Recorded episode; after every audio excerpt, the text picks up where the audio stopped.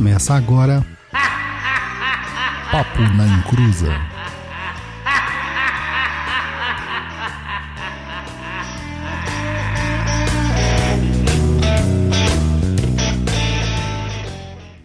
Começou! Aqui é Douglas Rainho e eu achava que eu era polêmico, mas daí eu conheci o Vini. Ô, louco. Fala, pessoal. Boa noite, tudo bem? Nessa sexta-feira aí um pouquinho mais gelada, estamos ao vivo mais uma vez aí para apresentar o Papo na Encruza de número 148. 148 vezes vocês aturando a gente aqui. É muita coisa, né? Bastante. E hoje nós temos convidados. Então, se apresenta aí, convidado. Opa, tudo bom? Meu nome é Vinícius Tocuê. Eu sou pai de santo, artista 3D, sou um bandista e juremeiro e sou um Iaô de candomblé. E eu faço conteúdo pro TikTok. Vocês já viram, né, japonês? TikTok, ou seja, o lugar do hate. Antes da gente entrar aqui para arranjar mais hate ainda, agora é um hate em conjunto, a gente vai, a gente vai compartilhar as demandas. Vem aí os recadinhos do japonês.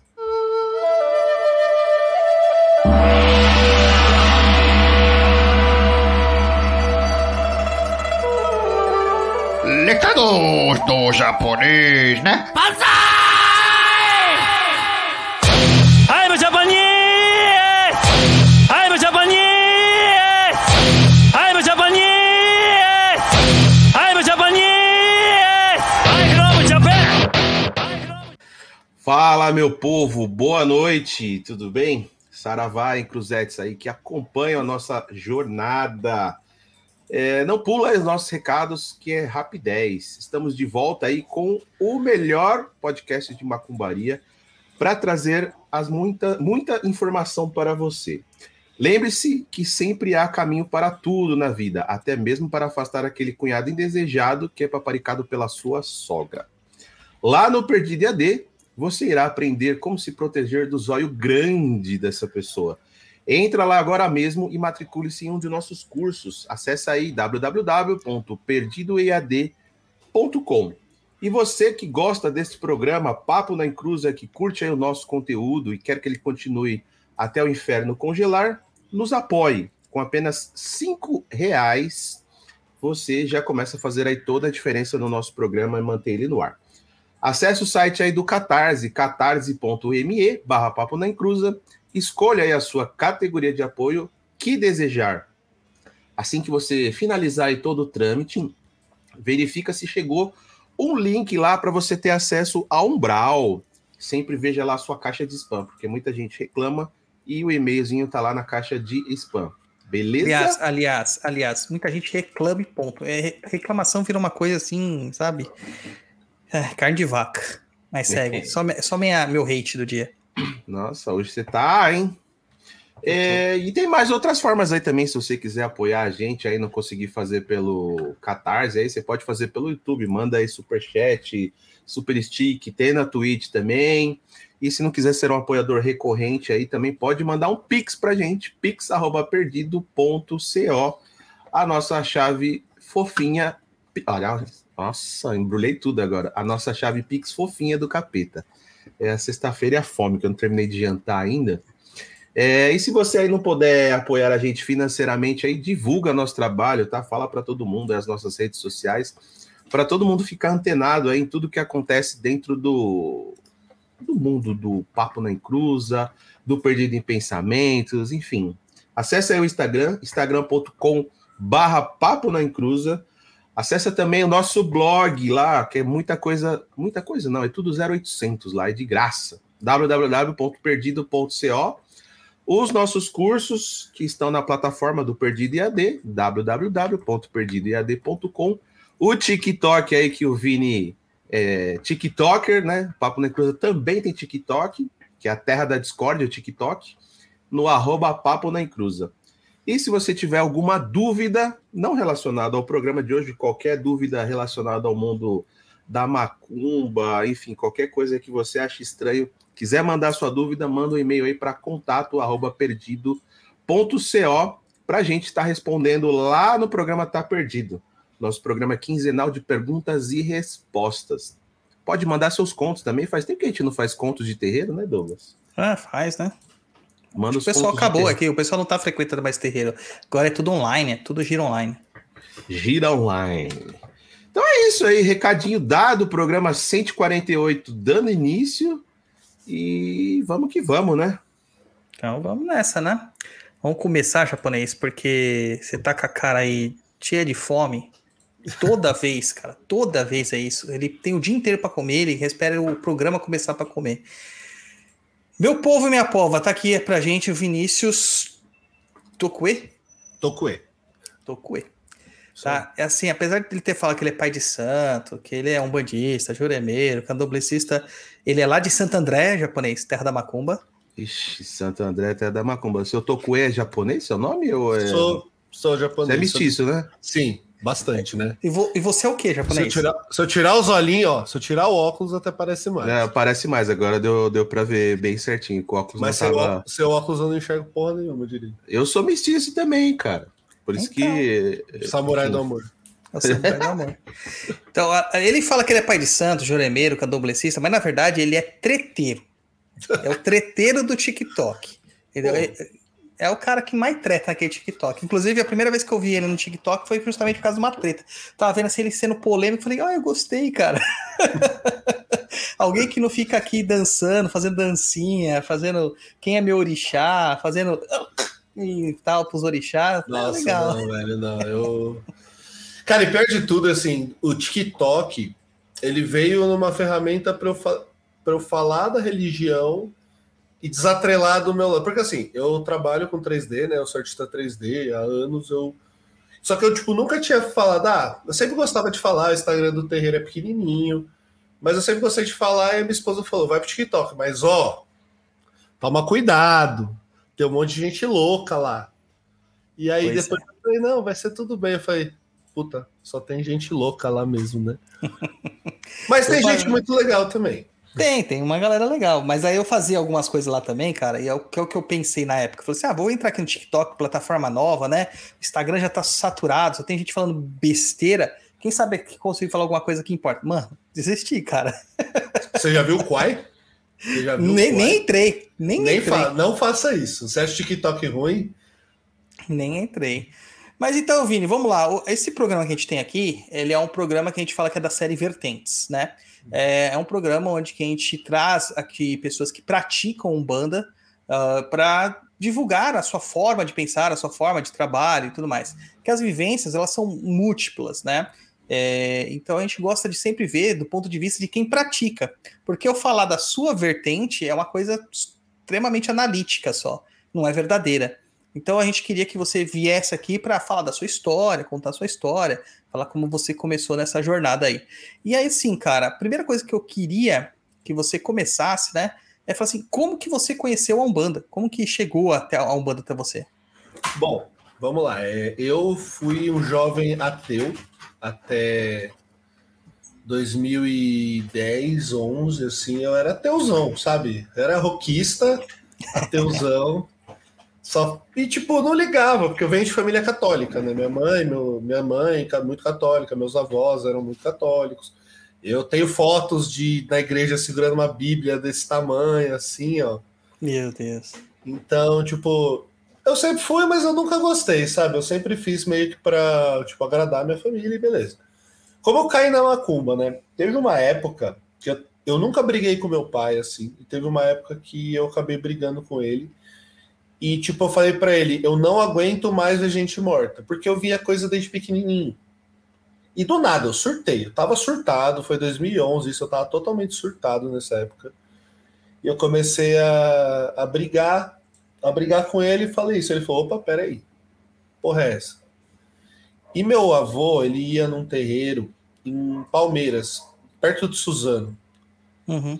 Que ele que era um cara que tocava umbanda, mas ele também tocava a parte de, de cura com doutores, né? Sim. Eu fui lá, primeira vez, beleza. Cheguei lá, passei com o caboclo dele, me tremi inteiro, falei, que porra é essa? E todo sério. E eu, eu até hoje eu sou meio cético com muita coisa, né? Eu falei, que porra é essa? O que, que tá acontecendo que eu tô tremendo aqui? Só que aí eu fui para lá, eu fui lá para dentro e eu comecei a passar mal. E aí depois eu fui para casa e falei, não quero essa porra não, mas fudei. minha tia, e minha tia, irmã do meu pai, ela ia no centro espírita. Eu falei, vou, vamos frequentar esse negócio aí de kardecismo, né? Totalmente. E eu fiquei oito meses no kardecismo. Literalmente. E toda hora eu ia lá e o pessoal dava os passes lá, as desobsessão, né? Eu, era o Menina Magali ali em Mauá. A senhora que tocava ali faleceu já. Mas ela foi uma pessoa que falou para mim assim: é, eu derrubava todos os médiums, passava. Tipo, sentava na cadeira e ficava dando passe, aí pegava as coisas e aí as pessoas passavam mal. Porque não era obsessor. Sim. Era manifestações das entidades já querendo e aí, beleza. Aí o que aconteceu? Eu tocava na época em banda, eu sou baterista também, toquei até 2019 profissionalmente com banda e tal. E eu tinha uma banda e a irmã de um, de um amigo nosso, assim, do rolê, é, o irmão dela tinha um terreiro de fundo de quintal. Isso em 2012. E isso foi onde eu comecei. Tipo, eu falei, ah, meu, vamos lá ver esse troço aí, né? Conversar com o Exu, Conversei com um Marabô esquisito, que hoje eu vejo que era o Marabô. Não, cara, Marabô pedia Whisky on the Rocks. ah, é boa, é. Pelo menos ele tem bom gosto, né? Cara, eu passei, eu passei por. No começo, eu passei por, um, por esse lugar, eu fiquei um ano nesse lugar, foi bem esquisito. Mas é uma história muito complexa, por quê? A, quem tocava era uma senhorinha. E ela, e ela já era, sabe aquelas, aquelas mães de santo, não é nem mãe de santo, sabe aquelas pessoas que recebem entidade, trabalha, é velha, Sim. com espírito. E ela me atendeu com o seu Benedito, um baiano, né? E ele chegou para mim, eu falei, não acredito em porra nenhuma dessas, dessas coisas. Eu tava olhando lá, falei, ah, esse povo tá fingindo, não sei o quê. O baiano chegou para mim, pegou do meu ombro assim e falou: vem aqui, filho. Você não acredita na gente, né? E eu não tinha falado nada, não tinha manifestado. Eu falei, ah, tá vendo minha cara, tá dando uma de metaforando e achando que vê a expressão facial dos outros. E aí esse baiano contou uma situação que só eu sabia, só eu mesmo sabia, uma situação que eu passei quando eu era muito pequeno, e deu detalhes. Eu falei, eu falei, caralho, que porra é essa, velho? E aí eu falei, beleza, não, vamos vamos ver, né? Aí falaram de desenvolver minha mediunidade, eu comecei a frequentar ali. Era um terreiro com quatro médiums, bem pequenininho mesmo, bem pequenininho em Santo André. Uhum. E aí eu fiquei um ano lá. E o que aconteceu? Nesse um ano, a velha morreu. Ela foi tipo uma pessoa que dois meses depois que começou as coisas, ela ficou internada, ela veio a falecer. E aí a sobrinha dela, que, que era herdeira, ela não quis tocar. E aí a outra mulher que tocava ali na época foi tocando e desenvolvendo minha mediunidade. E aí rolou uma situação meio chata da mulher casada dar em cima de mim. E aí eu falei, não, para com essa porra. Não quero. Aí eu saí e eu comprei. E nesse meio tempo, eu conheci uma senhora que era dona de uma loja na Hortência, aqui em Santo André, que foi minha mãe de santo até me, eu me tornar pai de santo. E tá, assim. Mas, mas, nessa primeira vivência que você teve lá, nessa, nesse terreiro que te deram em cima de você, você não chegou a tomar o sacerdócio nem nada lá? Não, eu só recebi caboclo e Exu e meu baiano. Só isso. Ah, tá. Beleza. Só isso. Eu só cheguei a tipo, desenvolver essa parte. Eu trabalhei com o Exu um tempo.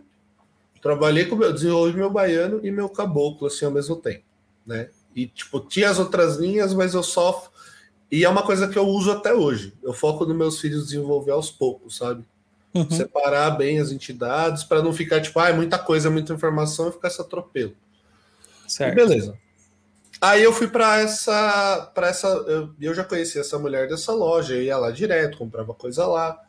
E aí, quando aconteceu essa treta toda de eu sair, eu, meu pai ele foi lá e comentou: Ah, o Vinícius tá sem terreiro, né? Aí eles chegaram e falaram: ah, vai lá visitar.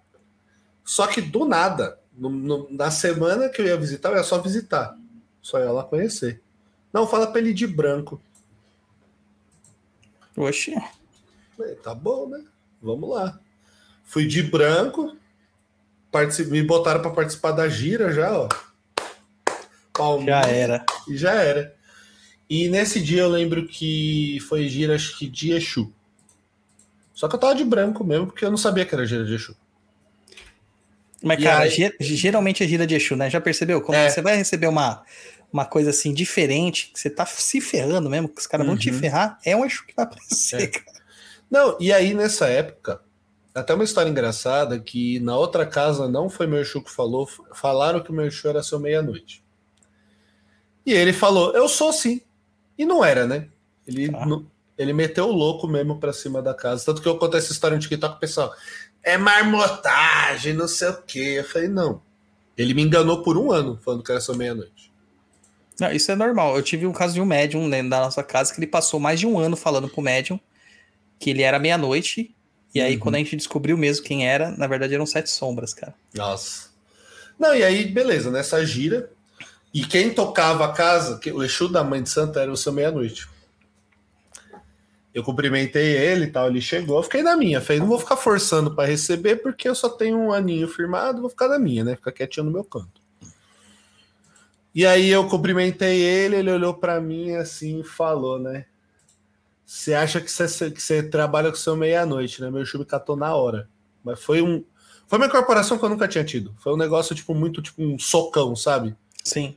Ele pegou, jogou as mãos para trás, fez assim, cruzou os braços e falou: É, até que enfim achou um lugar que sabe quem sou eu. Aí ele falou: Eu sou, sou tranca-rua tal. E tanto que foi engraçado que na hora de ir embora, o Exu ele ia para frente da tronqueira, para ponta da tronqueira, de para frente. Nesse dia ele pegou, ele, ele virou as costas para a tronqueira e ficou para dentro da casa.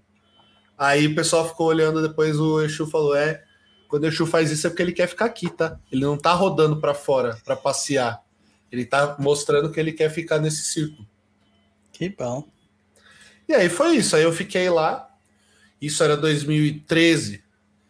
E eu fiquei lá até 2018. Foi nesse ciclo que eu tomei. É que assim, até brinco que meu minha trajetória foi meio acelerada, porque parece que tudo tava tão tão a flor da pele, minha mediunidade, porque depois que eu assumi, depois que eu parei de ser ateu e eu falei, não, vamos assumir isso, eu vivia no terreiro. Eu vivia na loja, eu estava desempregado, e eu vivia na loja dela. Só que esse terreiro não é um terreiro só de Umbanda. Essa mãe de santa, a mãe Gleusa, né, vou dar nome, né? Mãe Gleusa de Oxum, do terreiro Caboclo Sete Flechas e Mestra Maria das Flores, ela tocava Jurema também, catimbó de Jurema. Por isso que eu também sou juremeiro. Ah, certo. O que, que aconteceu nesse, nessa trajetória toda? Foi esses anos trabalhando tal, né? E vai e faz as coisas. Em 2015 eu assentei o seu tranca-rua. Demorei dois anos para sentar ele. Para sentar, fazer bonitinho. E depois eu tava, eu tava desempregado, tava fudido de dinheiro. E o desenvolvimento dos. Do, o desenvolvimento lá é muito como eu faço hoje, né? Não é tipo, ah, vou te chamar, eu faço, eu abro a gira com os mestres, eu abro a girema para as entidades poderem trabalhar, os mestres. Mas eles se apresentam ainda como entidades, porque eu encaro também mestres como um título. Sim. Dentro da Jurema, o mestre não é só tipo, ah, entidade, não, é um título, né? E o que acontece? Nesse tempo, foi trabalhando, fui desenvolvendo, vi, me tornei pai pequeno da casa, né? E era uma casa até que 20 médiums, assim, mais ou menos. Uma casa tamanho médio. Tipo que a minha é hoje. E, e do nada, o seu Chico chegou um dia no meio da gira, falou pro seu Severino, que era o marido dela, eu quero minha jurema. Eu quero meu tombo. Falou, e é isso aí. E você vai fazer. E aí, depois que eu desincorporei, nessa época eu já estava mais inconsciente, é, veio todo mundo branco falar comigo, né? Eu falei, o que, que foi? Seu Chico pediu sua jurema. Eu falei, é o quê? Com que dinheiro que eu vou fazer? Com que dinheiro que eu vou fazer? Como? A minha mãe de santo fez orçamento, né? Porque assim, tem casas de jurema que fazem várias obrigações, como se fosse candomblé, Sim. né? Mas não é necessário. Tem muita gente que faz uma só muito bem feita, grande, por quê? Porque você está preparando o corpo do médium, você já faz tudo junto. Tudo aquilo junto. E muita gente faz as várias obrigações para isso aqui, né? Porque você vai fazendo as etapas e aí você vai cobrando por elas. E aí, nesse, nessa história toda, ele pediu as coisas e eu falei pro meu pai: falei, não tenho dinheiro, não tenho como. Eu estava desempregado, Aí meu pai falou: Bom, é, eu te empresto e aí você vai me pagando quando der. Eu falei: Beleza. E aí foi, né? Só que na época, 2016, 3 mil reais era dinheiro, né? Pra caramba. 2 mil, 3 mil reais para fazer, tipo, todos os atos, todos os bichos, toda a festa, né, junto. E tem palavras que estão filmadas, tenho gravado lá, do dia que ele foi coroado, que ele fala assim: Meu menino, eu tava começando a estudar 3D na época. Meu menino vai. Eu até me arrepio quando eu falo disso, porque é uma, eu acho que é a promessa mais bonita que uma entidade podia ter feito para mim. Ele fala assim: Eu sei que meu menino tá na dificuldade, ele tá fazendo estudador, é porque eu comia marmita fria. Era uma. Cara, é foda. Ele falou assim: Meu menino vai fazer estudador, ele vai arrumar um trabalho e nunca mais. Ele tem isso gravado, depois eu te mando. Nunca mais vai faltar nada para ele. Nunca mais. E desde então, nunca mais faltou trabalho para mim. Ele. Esse negócio da fé é um negócio que é muito doido, assim, para mim. Isso foi uma, um, um marco muito forte para mim, com ele, né, com o seu Chico. E aí, beleza. 2016 passou, e eu estava já com a minha esposa, e aí vem, vem onde começa as brigas, né? minha esposa estava lá dentro, e aí o que acontece? A filha da mãe de santo separou do marido. E ela começou a me olhar diferente, começou a me tratar diferente e começou a dar briga, dar conflito. Só que uma vez ela causou lá e eu fiquei do lado da minha mulher. E aí, quando ela começou a me destratar, porque ó, eu despachava a rua, eu ajudava a subir as velas, fazer todas as coisas. Começaram a me tirar, me tirar, me tirar, me tirar. E aí, só que sabe o que parecia? Que as entidades já estavam falando, tá, já, já deu teu tempo, né, parça? Vamos, vamos correr, né? Porque qual que era meu plano? Ficar até 2020 e abrir a casa. Ficar mais quatro anos nesse processo. Não rolou, né? A gente já sabe que não rolou. E aí, conheço essa história, conheço. Quando virou o ano de 2017 para 2018, é, a gente ia começar e ia voltar aos trabalhos. Eu fui expulso por WhatsApp do terreiro. Eu era pai pequeno da casa. Eu sabia quase todos os fundamentos, tudo. Tudo que elas precisavam fazer, eu que ajudava. Só que nessa, nesse 2017, teve nego arrumando briga com a minha entidade Aí eu falei, aí eu falei assim para minha esposa, eu falei, o que, que eu faço agora? Eu vou atrás de alguém, que tinha um mais velho meu que tinha saído, tinha abrido, aberto o terreiro dele. Seu Chico me pegou e falou: não, você vai abrir o seu. Mas como? Com quem? Você vai abrir o seu terreiro. Comecei na garagem do meu pai, né? Com uma estátua de um Oxalá, um Jesusão ali, um Oxóssi, e, o, e é isso aí, o assentamento do de Exu do meu lado. Ah, e nessa casa tinha preconceito com o homem que virava de pombagira. Então não deixavam hum. a minha trabalhar. Por mais que ela já tivesse vindo algumas coisas, não quiseram assentar ela, eu acho isso um erro, porque você sempre assenta casal. Sim. Aí eu fui fazer só depois, mas. E aí, beleza, segui minha vida e falei, vamos começar, né? E aí o que aconteceu? nessa época, eu e a minha esposa, a gente decidiu. A gente começou a tocar no meu pai, a gente tocou até abril, e em maio a gente alugou essa casa que eu tô morando hoje. E, tipo, abrimos o terreiro e fomos fazendo aí. Primeiro só fechado. Eu não faço muito aberto, porque não é muito grande a casa. E, tipo, tanto que eu não boto endereço, nada disso, porque a casa não comporta, já tá lotado. E a gente começou a tocar, começou com alguns filhos de santo, e o começo de uma casa de santo é foda, né? Porque você tem, você tem segurança pra caramba. Pô, eu, eu, eu tenho 34 anos hoje. Eu abri uma casa com 28. Eu, e eu já me achava jovem, tá? Pra abrir uma casa. E aí foi, meu. Abrimos a casa, começamos a tocar a casa. Filhos vão, filhos vêm, umas coisas assim. E aí, tipo, eu nunca fui um cara que aprendeu com o livro. Eu sempre aprendi no terreiro e com a espiritualidade. Então, tipo, ah, livros das coisas, essas etc. Eu fiquei tipo, tá bom, vamos, vamos aí, vamos seguindo o baile como funciona o rolê, né? E, cara, fomos dando certo e em 2019 eu conheci um- uma ex-irmã minha, me apresentou pro candomblé e aí eu, o Oxóssi pediu minha iniciação. E aí foi onde começou a minha saga com o candomblé e ter que ficar parado um ano. Rolou uma. O pessoal fala, ah, mas você fala do preceito. Não, eu, como tinha uma casa aberta, o Oxóssi me liberou em seis meses para voltar Sim. a trabalhar com as entidades. Mas no Ilê que eu estou hoje, do Pai Diego, independente de você ter casa ou não, é um ano. Mas assim, foi o necessário que a espiritualidade colocou no meu caminho. E hoje eu toco da minha maneira. Eu, eu- muitas coisas do que eu aprendi por conta do candomblé eu não faço mais. Por conta do meu orixá eu não faço mais. Tipo, a Jurema usa muito samambaia. Sim. Eu não posso tomar banho de samambaia, porque eu sou iniciado santo. É, Kizila, né? Quizila. Guiné eu não posso tomar banho de Guiné. Quizila. Então, tipo. Mas você faz um candomblé quieto, é isso? É, o meu o candomblé que eu tô é quieto. Eu não faço nada porque eu sou Iaô só. Tenho três anos de Santo Tomado. Sim.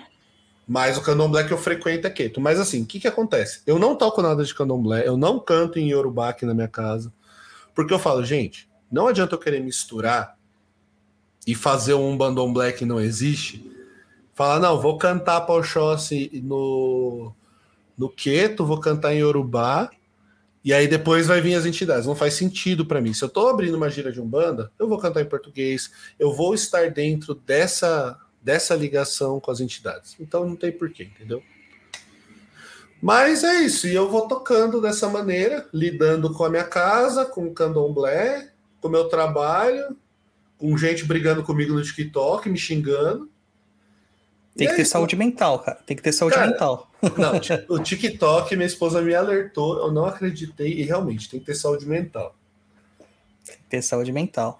Então, na sua casa, basicamente, você toca Umbanda e a Jurema que aparece por causa do seu mestre. Isso, e a Jurema, assim, eu faço parte de Jurema. A Jurema é muito presente, só que eu faço. Eu falo pro pessoal que é, é Umbanda, mas eu toco a Jurema pros meus filhos separados, rituais, eles consomem da bebida. Eu faço uma ritualística com eles de concentração com a bebida da Jurema antes das giras, para poder trazer essa ancestralidade para eles. Eu faço toda vez que tem festa, eu faço 15 litros de Jurema, eu deixo preparado. E vai usando, e vai tomando e vai usando. Conforme a Cara, é. necessidade. Eu tenho uma curiosidade muito grande pra tomar Jurema. O que acontece? o meu caboclo não deixa eu beber nada que é enteógeno, cara. Ayahuasca, Jurema. Então, vamos lá. É, a jurema que eu preparo, eu não faço nada. Eu, eu não faço, não boto nenhum bloqueador para poder ficar igual a ayahuasca, pra você dar o, o grau. Porque para dar o grau, você tem que colocar inibidor de DMT. Sim. Se não. Mas eu faço eu faço o vinho mesmo. O pessoal fala, ah, você tá. to-" Eu até eu lembro que brincava comigo, ah, vai fazer o vinho ou vai fazer ponche? Não, é o vinho mesmo. Só que a única coisa é isso. Mas assim, é uma, é uma bebida muito muito sagrada para mim. Então, tipo, eu consumo, pede licença para beber e é um remédio espiritual. É um remédio de cura espiritual, porque vai muita erva, vai muita coisa. A Sim. receita é segredo para só para quem para quem Tá é de tá dentro na do culto. É, Uhum. então, e tipo, é uma bebida tão, a bebida, os fumos, tudo isso que a gente usa é remetendo essa ancestra- ancestralidade muito forte indígena da Jurema, né? Sim. do catimbó. É que eu, eu, eu conversei com alguns juremeiros e falam que até catimbó é uma palavra racista que eu evito usar. Então, tipo, eu falo de jurema mesmo. Jurema sagrado. É, isso aí, isso aí é, é meio que assim. Depende da regionalidade. A gente Uhum. entrevistou um, um catimbozeiro, tanto que ele se, ele se determina assim, lá do Rio Grande do Norte, que ele, ele fala assim: nós fazemos catimbó de Jurema. Uhum. A Jurema é catimbó. Eles colocam, ele coloca É. muito isso, né, japonês? Você lembra, né? Do Pai Bel lá, né? Lembra que você quer fazer ainda o turismo lá, pegar um dia, um dia Ah, subir mano. de carro até lá? Mano, é Caicó. Caicó, Caicó. exatamente. É longe pra caramba. Nossa. Entendeu? Não tem nem chegar lá de jeito nenhum. Mas um dia nós vai, japonês. Quando eu perder a- o medo de avião, a gente vai. Mas, Você, cara, é- você com toda essa idade não perdeu, vai perder agora? É, tudo é possível. Macumba tá aí pra isso. Assiste o Lito Souza, cara. Lito Assiste Souza. aviões e Lito músicas. Souza. Exatamente, o Lito é muito bom. É, cara, vocês têm muito em comum, japonês. Aí tá vendo? Tinha que colocar aqui também, ó, samurai também, ó, samurai da treta pro Vini. ô, ô, Japa, olha só Mas como ele- recebeu, ele- Japa. Eu vi, Ó. recebemos aí um super sticker de 500 ienes. Tá vendo? Vives e Igis. Ih, não sei falar. Igite. Igite. Igishi. Igishi. Que é isso. Então, mas a- então a, a sua história, cara, é muito baseada na história de todo pai de santo que só se ferra. A gente nunca dá, nunca dá certo, a gente só se ferra, Só. entendeu? Até a gente abrir a casa é só porrada nas costas, né? O cara que fala assim, não, pra mim foi tudo tranquilo pra eu virar sacerdote, cara. É Porque um fez curso. É, Porque é fez curso. É porque não é sacerdote, né? O cara não é, É. sacerdote. né? Então, curso. essa é a, é a verdade, né?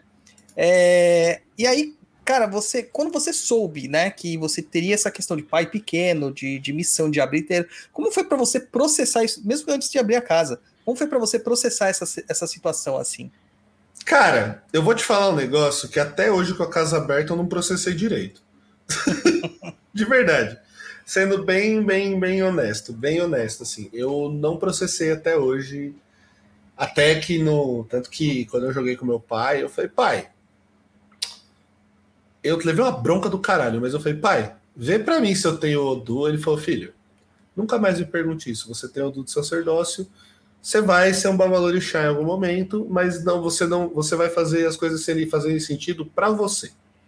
Se você vai tocar festas de candomblé como eu, isso outra coisa, isso o futuro te reserva, Oxóssi sabe o seu futuro.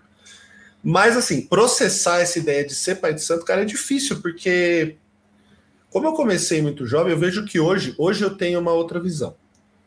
Quando eu comecei muito jovem, a gente começa a querer meio que se misturar, e pessoas próximas, a gente começa meio que se misturar muito e hoje não, hoje eu tenho um limite, assim. Sou amigo dos meus filhos, tenho, a gente tem essa intimidade, tem a parceria, mas eu tenho o limite do respeito. Eu sou pai deles em qualquer momento, Sim. entendeu? Tipo, é, a gente tem a, a troca, a bênção, tudo isso normal. Mas assim, a gente brinca, a gente faz piada, é normal, não tem problema. Só que assim, eu não tenho mais aquela, aquele limiar de tipo, ah, meu brother, eu vou falar como, como eu quiser com ele. Não. Sim. Mas, assim, processar essa ideia é difícil, porque você pensa assim, pô, eu tenho que cuidar de pessoas que vêm na assistência, eu tenho que cuidar de pessoas que estão comigo, que são meus filhos, que são minha responsabilidade 100%. E aí é, é foda. É aí onde que o bagulho bate, você às vezes tem insegurança e você fala, meu, não sei o que eu vou fazer. Pois é. E o japonês? Então você já sabe o que que te reserva aí, né? Quando você for abrir sua, seu terreiro. Você tá ferrado. Não pode ser amigo da galera. Então tem que saber se distanciar. Isso é uma coisa que eu levo também dentro do meu, da minha vida. E eu até brinco com a minha, com a minha mulher, né? Falando assim. É, ela fala assim: não, antes ela, ela brigava muito comigo. Você tem que interagir mais. Eu falei assim, cara, eu não sou amigo, eu sou pai de santo. Eu, quando a gente mistura muito, dá bosta. Sim. Aí hoje ela É. fala assim: é, você tava certo. Depois de é, quatro anos de São de Jorge, né, você tava certo. É, quem segura muito. eu- se não fosse a minha esposa, também a Carol, se não fosse ela muito, às vezes eu passaria do ponto um pouco, sabe? Até mesmo em bronca, essas coisas, ela me segura muito também. Porque. E olha que ela é de Oiá, né? É uma Oiá. Ixi, a, a Gatti também é de Oiá. Eu tô achando que tem que ser uma Oiá, hein? Pra aguentar Pai de Santos tem que ser sempre Oiá. Tem que ser, porque Oiá aguenta o rojão. E se não fosse a minha, eu não. De verdade, eu- quando eu falo dela, se as pessoas falam, ah, mas você quer puxar o saco? Não, não. É realmente uma pessoa que, tipo assim, o terreiro somos nós dois, e se não houvesse nós dois, não haveria terreiro. Então, tipo, porque só a gente sabe o que a gente passou. Com certeza. Em tudo. O pessoal chega no terreiro, vê o terreiro pronto, eles acham que foi tudo fácil, né? Chegou lá, comprou as imagens, consagrou, como se consagrasse fosse fazer o download de um apli- aplicativo no celular. É, É, nem uma essas folha, coisas. nem um banho de folha dão na, na estátua, né? É, então. É, o máximo que às vezes o cara coloca lá é uma velhinha bem porca na frente. E acho que é assim, né? Eu achei que era assim que fazia. Ah, Fazia uma- é, japonês. Fazia a O- listinha, ligava para o número, eu quero isso, isso, isso, isso, e o pessoal Olha, a, entrega lá quando a gente você. foi fundamentar o chão de Jorge, foi quase um mês de fundamento, cara. Caraca. Quase um mês. Quando a gente teve que transferir a sede, claro, uma parte dos fundamentos já estava feito, que era a abertura espiritual da casa. Então a gente teve que fundamentar o, a parte física, né? É o espaço, né? Daí a gente foi- isso aí foi umas, acho que umas, uns três, quatro dias direto. Nossa. Mas a parte espiritual, que é a abertura, a consagração de todas as, as- as imagens, os pontos, as firmezas e tal, cara, é tempo pra cacete. Fundamentação de trunqueira. Não. Aí o cara vai lá na internet, no Mercado Livre, compra uma trunqueira, umas imagenzinhas, um tridentezinho, pronto. Minha trunqueira em Passa casa. alfazema e faz uma tronqueira com alfazema, viu? Já vi É isso aí no aí. TikTok. É isso aí. É. Daí na hora que toma uma cachaça daquela bem zoada, da- né? Aquelas que o japonês toma lá na balada, barrigudinha, aí os corote da vida, daí já era, né? Tem dorzinha de estômago, tem que tomar omeprazol, é assim. É assim. Tá muito fácil, cara, tá muito fácil. Muito fácil. Então agora você toca a tua casa aí, tua casa então é de Uhum. Oxóssi, né? Ela é dedicada Sim. a Oxóssi? É, dedicada- minha casa, na verdade, assim, o nome da minha casa é Templo de Umbanda, Jurema Sagrada, Caboclo Sete Luz e Mestre Chico da Penha. Mas assim, eu tenho muito na minha, na minha vida que a casa é de Oxóssi, porque ele vive em mim, ele é meu orixá, eu sou um orixá, eu sou filho dele. Oxóssi é muito presente na minha vida e dos meus filhos. Então, tipo, independente de qualquer coisa, a casa é deles, né? Eu falo deles assim, tipo, Oxóssi, meu caboclo, meu mestre, meu Exu. Eles que mandam. Quem manda, assim, quem dá a ordem final mesmo, quem dá a última palavra é meu caboclo. Mas como ele vem menos, o seu Chico trabalha mais, Aham, ele, ele é o porta-voz. Sim. Mas se o caboclo baixar e falar A, é A e acabou. Então, a casa é dele. A casa é dele. Primeiro-ministro. É. A, par- a parte do, do candomblé, o candomblé ele é presente na minha casa, algumas firmezas, algumas fundamentações foram feitas. E assim, coisas de porta, essas coisas que até meu pai falou. É bom você ter, filho, porque no futuro você já vai alimentando, essa energia já vai crescendo e circulando. Então eu tenho alguns Exus de Exus orixás, né? Bar, alguns baras assentados, eu tenho outras coisas feitas. E isso tudo dá uma segurança até para mim no toque. Porque desde que eu fiz essas coisas, não, come, não entrou mais essas, esse povo esquisito que vem para desafiar. As pessoas vêm realmente para buscar a palavra.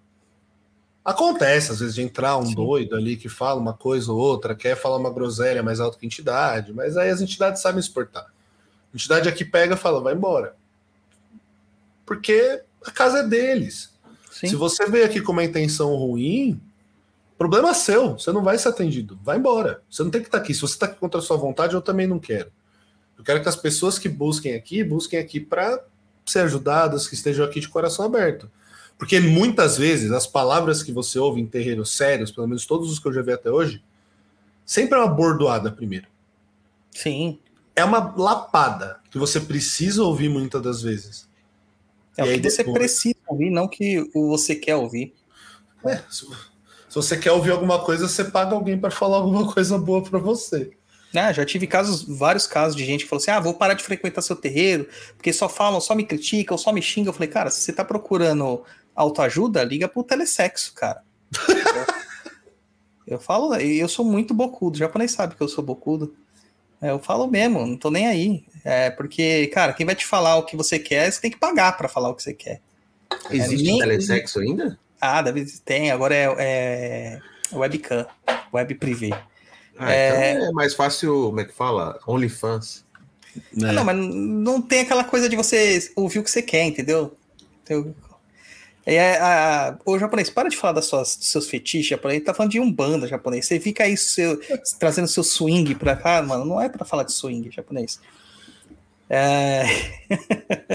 então, mas a- a- o pessoal busca muito isso, sabe? Eu, eu vejo muito isso, Vini. Buscar o que querem ouvir e não o que precisam ouvir. Inclusive, uma vez eu tava falando com, uma- com um pessoal que me seguia, eles falaram assim: não, porque o Exu me elogia sempre, eu sou um ótimo médium, não sei o que. Eu falei, cara, se o seu Exu tá te elogiando, tem uma coisa muito errada aí. Tem Talvez. Muito errada. Talvez não seja seu Exu. Talvez seja você. Exatamente, cara. E aí eu falo assim, não, tem, não deu outra. Passou uns meses o cara começou a fazer um monte de loucura, um monte de. Nossa. A gente vê onde que o cara tava caminhando, né? É complicado. Ô, Japa, olha só o que o pessoal tá falando aqui, ó. Toque. Que? Toku, quanto tempo, cara? Que da hora O você aí. Sandro é um camarada meu que tocava nos rolês comigo. O Sandro é um amor, é um querido meu. Faz muito tempo que eu não falo com ele, mas eu sou muito bom de lembrar das pessoas, cara. Muito legal ver ele aqui também. Um beijo. Aí, Japa. Mucuí, pais queridos, melhor live da vida. Emiliane Campielli. Japonês é Mukuyu. Mukuyu. Ou Mukuyu. Depende de como você traduz. Depende da região da África que você se coloca. A Emiliane tem um TikTok muito bom também. Eu morro de Aí, a, a Tânia já captou a mensagem. Chegou o mês do namorado, o japonês já quer vender packs do pezinho. É. Exatamente, gente. Renda exatamente. Entendeu? Festa junina, renda extra. Ó, já tem gente já querendo comprar seus cabelos japonês. Ih, mas é qual japonês? Aí tem dois, Donotila. Qual que é? Tem dois japoneses hoje na, na- no programa. Aí tem gente chamando a gente de treteiro, o Roberto chamando a gente de treteiro. O Roberto também é pai de santo, ó. Tá aí, também sofre as mesmas coisas que a gente sofre. Entendeu? Aí tem a declaração de amor, né? Claro. Declaração de amor, né? A melhor pessoa do mundo, a melhor taróloga, astróloga hipnote- e terapeuta holística do universo. Maravilha. Então, vamos falar da sua Umbanda agora, Vini, nas suas Bora. práticas. tá? Aquilo que você pode revelar, claro, né? Então, cara, primeiro que você é de Santo André, que a gente Uhum. fala que aqui é a terra da macumba. Eu sou, eu sou criado espiritualmente em Santo André, eu morava em São Mateus, aqui no- na divisa, né? E, mas a minha família lá frequentava um centro lá em Santo André, um terreiro lá em Santo André, a vida toda. E foi lá que eu me descobri macumbeiro, nasci dentro do terreiro. Né? É, e é, cara, eu sei que aí cada esquina tem terreiro. Né? Cara, mas Como vou te é falar um isso aí? negócio. Hoje em dia aqui é mais difícil, tá? Tá mais escondidinho os terreiros. Mas tem um. Aí eu vou entrar também, não vou na treta, mas eu vou entrar no negócio. Hoje em dia tem muito terreiro aqui em Santo André, mas é tudo Saracen. É que as pessoas não sabem, mas eu vou, eu vou revelar uma coisa aqui pra vocês, gente. O Saraceni, a, a origem do Saraceni é a, a Federação Bandista do Grande ABC, a casa do Pai Benedito, lá do Ronaldo Linares, lá do Montanhão, do Sim, Santuário é de Umbanda. queda, entendeu? É, é, é de lá. O Rubens foi, foi discípulo do Ronaldo. Quem começou com esses negócios de curso de sacerdócio foi o Ronaldo, Uhum. com as barcas de sacerdócio. E aí o Rubens pegou essa ideia, industrializou essa ideia, né? Pegou a ideia do computador, transformou num, num Mac e começou a vender essa ideia. Então é claro que vai ter terreiros lá do Saraceni, é óbvio que vai ter. Tem muito, cara. Tem muito, muito. É assustador, cara. Aqui no Tatuapé tinha muito, cara. Só que eu tô vendo que tá diminuindo cada vez mais aqui. E a gente tá bem perto do, do, do, do polo, né? Que é aqui no Aham. Belém. É cinco minutos da minha casa, os, a casa do pai Benedito, do Rubens.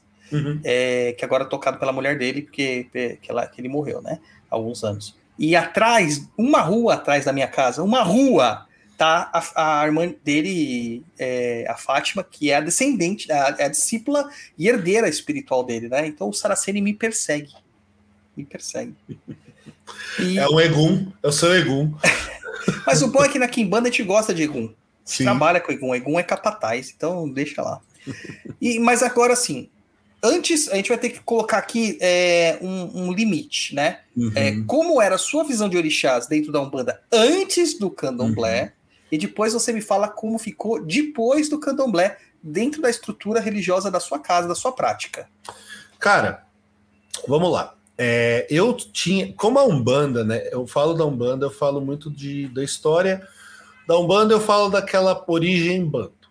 Né? A gente fala da origem banto, tal, uma Umbanda popular. Eu falei pra você até no privado, eu falei, qual vertente minha mãe de santo praticava? Não sei. Era uma Umbanda Sim. popular. Mas, pelo que eu conheço, a Umbanda com, a com o catimbó da Jurema, eu sei muito mais da Jurema por conta dessa tradição dela ser do Recife, do, da Rama do Acais. E aí o que acontece? Como que é visto, era visto orixá? Eram os orixás da Umbanda. Ogum, Oxóssi, Yansan, Oxum, Iemanjá, Xangô. Os, os, os tradicionais, Nanã e Obaluaê. Acabou. Acabou. Qual que era a minha visão antes? Por ser um culto parecido com os inquices de Angola, eu enxergava os orixás como as forças da natureza. Eu via os orixás como presentes nas forças da natureza. Oiá nos ventos, Oxum nas cachoeiras, o normal. Mas eu nunca, eu nunca vi como se fosse o orixá de fato. Eu já tinha essa visão. Porque o falangeiro eu sempre entendi ele como uma entidade, um caboclo. Só que não um caboclo que fala. Um caboclo que representa aquela energia da natureza. Entendeu? Certo, certo. E aí, depois que eu me iniciei no Keto, a, a visão do candomblé Keto, ela é diferente. Ela é de é, orixás que foram encarnados, certo? Uhum. Reis encarnados. Então, essa visão mudou. Então, dentro da Umbanda, eu não falo que ah, ah, não existe orixá. Existe a presença do orixá como força, como energia, mas não como manifestação de orixá. Esse negócio de você na Umbanda aparamentar orixá, falar que existe iniciação, eu não concordo. Eu, Vinícius, não tenho essa visão de que, tipo, ah, mas homolocamos em Angola. Se você for pro candomblé, isso não vale. Se você for pro Ifá, isso não vale. Isso vale dentro da sua vertente, tá tudo bem. Só que assim, uma coisa que me incomoda muito é a apropriação cultural do candomblé dentro da Umbanda de Rubens. Que é o lance de você ter o Xumaré, o Bá, esses santos encantados que já são difíceis de você fazer no candomblé de iniciar lá, você trazer para uma Umbanda como se fosse um falangeiro e você vê o pessoal imitando cobra, quer seja o Xumaré, quer seja o Logoedé, ninguém mais quer ser de Ogum. É. O pessoal quer ser dos santos raros, santos difíceis de fazer. E não é assim que funciona. A gente sabe muito bem. Mas a minha visão de orixá é essa. Existe essa energia, tá? Existe. Não vou falar, ah, não, não existe. Não existe o orixá é, iniciado na vida da pessoa. Só isso. Mas a força do orixá. Eu vou falar, pô, Oxóssi não era presente na minha vida até eu me iniciar. Vou ser um hipócrita do caralho se eu falar isso. A, a Oxóssi sempre foi presente na minha vida. Eu era de Oxóssi antes de eu me iniciar, antes de eu ver o Buzo. Acontece de muitas pessoas jogarem o Buzo e não ser o orixá da Umbanda. Por quê? Porque às vezes a pessoa, como muitas das vezes é feito não de forma oracular, você até fez o vídeo dos búzios, achei foda. Sim. Como não é feito de forma oracular para você enxergar, muitas vezes é pela iniciação, as pessoas criam uma afinidade com aquele orixá e dizem que são. Sim. Tá tudo bem, porque a gente, quando. Uma visão que eu tenho da Umbanda. A Umbanda faz o orixá para si próprio dentro dessas vezes dessas iniciáticas. O candomblé ele traz o orixá para a comunidade. Então você tem as festas de Xangô, você tem as festas temáticas, você tá ali para. Eu sou muito devoto de Xangô, eu não tenho nada de Xangô na minha coroa. Eu sou muito devoto de Oiá, eu não tenho nada de Oiá na minha coroa. Nem nos seus odus, nos seus caminhos, não tem? Não. Não, não tem. Nem nos, nem nos, no, é, nem nos ancestrais, cara. É outra coisa. Como eu sou de Irinlé, eu tenho uma coisa muito, muito, muito firme. Então, tipo, eu não tenho nada com eles. Só que eu sou muito devoto de Xangô. E muito devoto de Ansan. Só que assim, a pessoa ela acreditou que ela foi a vida inteira de Ansan na Umbanda. Quando ela for pro Candomblé e for de Iemanjá, por exemplo, qual o problema dela continuar amando Ansan? Nenhum. É isso que eu. É que assim, falar isso num vídeo de três minutos no TikTok, não dá. É, não dá. Não dá para explicar isso num vídeo de três minutos no TikTok. Não tem como. É, que nem eu mesmo. Eu sou de algum. Uhum. E eu tenho uma associação, uma proximidade com essa força muito desde criança, muito antes de eu, de eu frequentar qualquer coisa de macumba, né? E também do sincretismo de algum, que é São Jorge, porque afinal Sim. somos corintianos, né, japonês? E como todo bom corintiano, a gente tem essa questão. Aí. até, até ateu é devoto de São Jorge quando é corintiano. Exatamente. é, mas aí o que acontece? No candomblé, quando eu falo com o pai de santo de candomblé, principalmente de Queto, todos eles jogam, fazem as cálculos de Odu deles, falam as coisas que eles têm dentro do, do fundamento deles e falam assim, cara, você é de Oxaguian. Mas eu vou te falar um negócio, se confunde muito, sabia? Sim, sim. Quando você vem da Umbanda pro Candomblé, muita gente fala de Oxaguian. Por quê? É uma energia que se você for assimilar, são dois guerreiros. São dois guerreiros e você tem histórias de. O Shogun ele carrega o fio de conta azul de, de Ogum, né? Sim. Ogum deu as ferramentas para o Shogun cultuar o seu pilão. Para poder produzir o seu inhame, catar o seu inhame. Por isso que é, é, oito, é oito brancos e uma azul escura. Então, essa associação, eu fui entender depois também.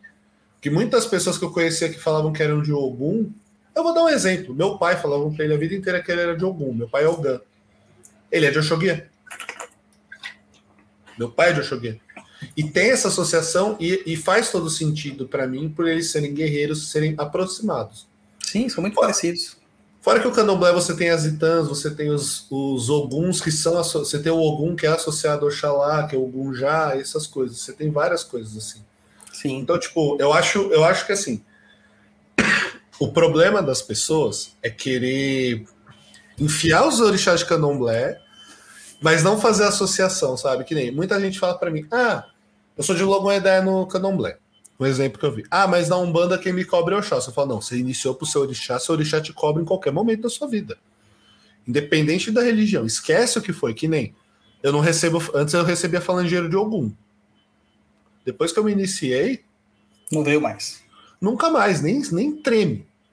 Nem o falangeiro de Oxóssi que eu recebia não treme mais, que teve as obrigações que foi feitas para ele. Não tem. Eu fiquei morrendo de medo de quando eu me iniciei de perder alguma entidade minha, juro para você. Eu me caguei inteiro, porque acontece, tem gente que para de dar, tipo, só dá Sim. pombagira, só dá Exu.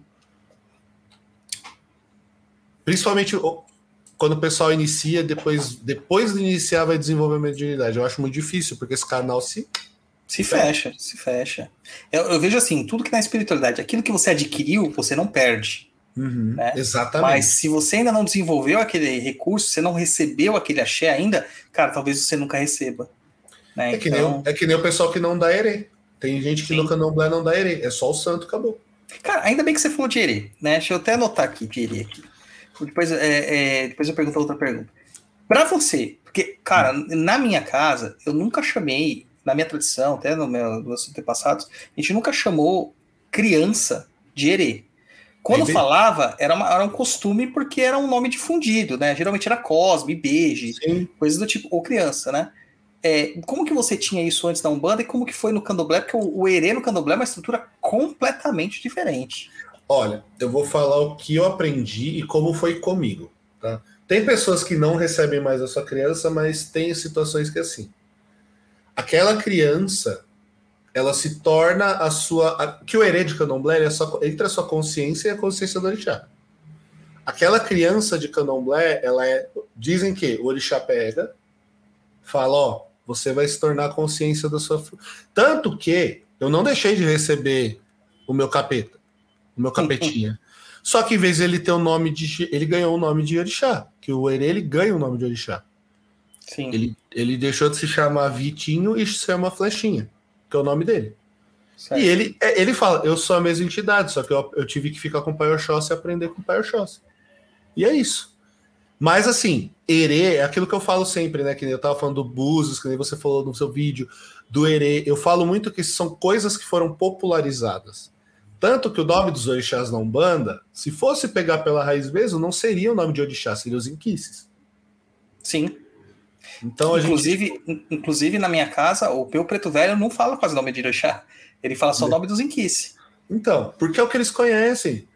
O que aconteceu depois da, acho que foi, acho que isso até é histórico. A última, a última parte da escravidão brasileira foi o povo, foi o povo iorubá que foi trazido, né? Por Sim. isso que se popularizou tanto. É, é muito recente, né? Essa questão. É que a gente, quando a gente fala de escravidão, a gente acha que tipo, foi tipo 20 aninho ali e acabou, né? 60 anos. Presente. Na verdade, né? os primeiros que chegaram aqui foram em 1540, mais ou menos. É, o pessoal banto. E ficou até o, é, ficou vindo ainda. Até o final da escravidão, ainda continuavam vindo. Só que o povo iorubá, ele só foi no finalzinho do século 17, começo, não, no finalzinho do século 18 o começo do século XIX. Então é, é, é, muito recente. Sim. Então acabou que eles tinham mais é, fresco na cabeça as suas práticas milenares. Sim. Aqui não, a gente, o povo banto ele foi dizimado na sua cultura. Então já não tinha mais tantos bantos originais, tinha o quê? O cara que descendia. Uhum. E acabam se misturando e tem essa questão da, né, que acabou que o Queto se so, é, sobrepujou ali. É, Aqui ainda nisso, nessa situação aqui, ó, o Luiz Felipe Tomás, ele fala assim, por que que eles param de vir após a iniciação, né? Os falangeiros.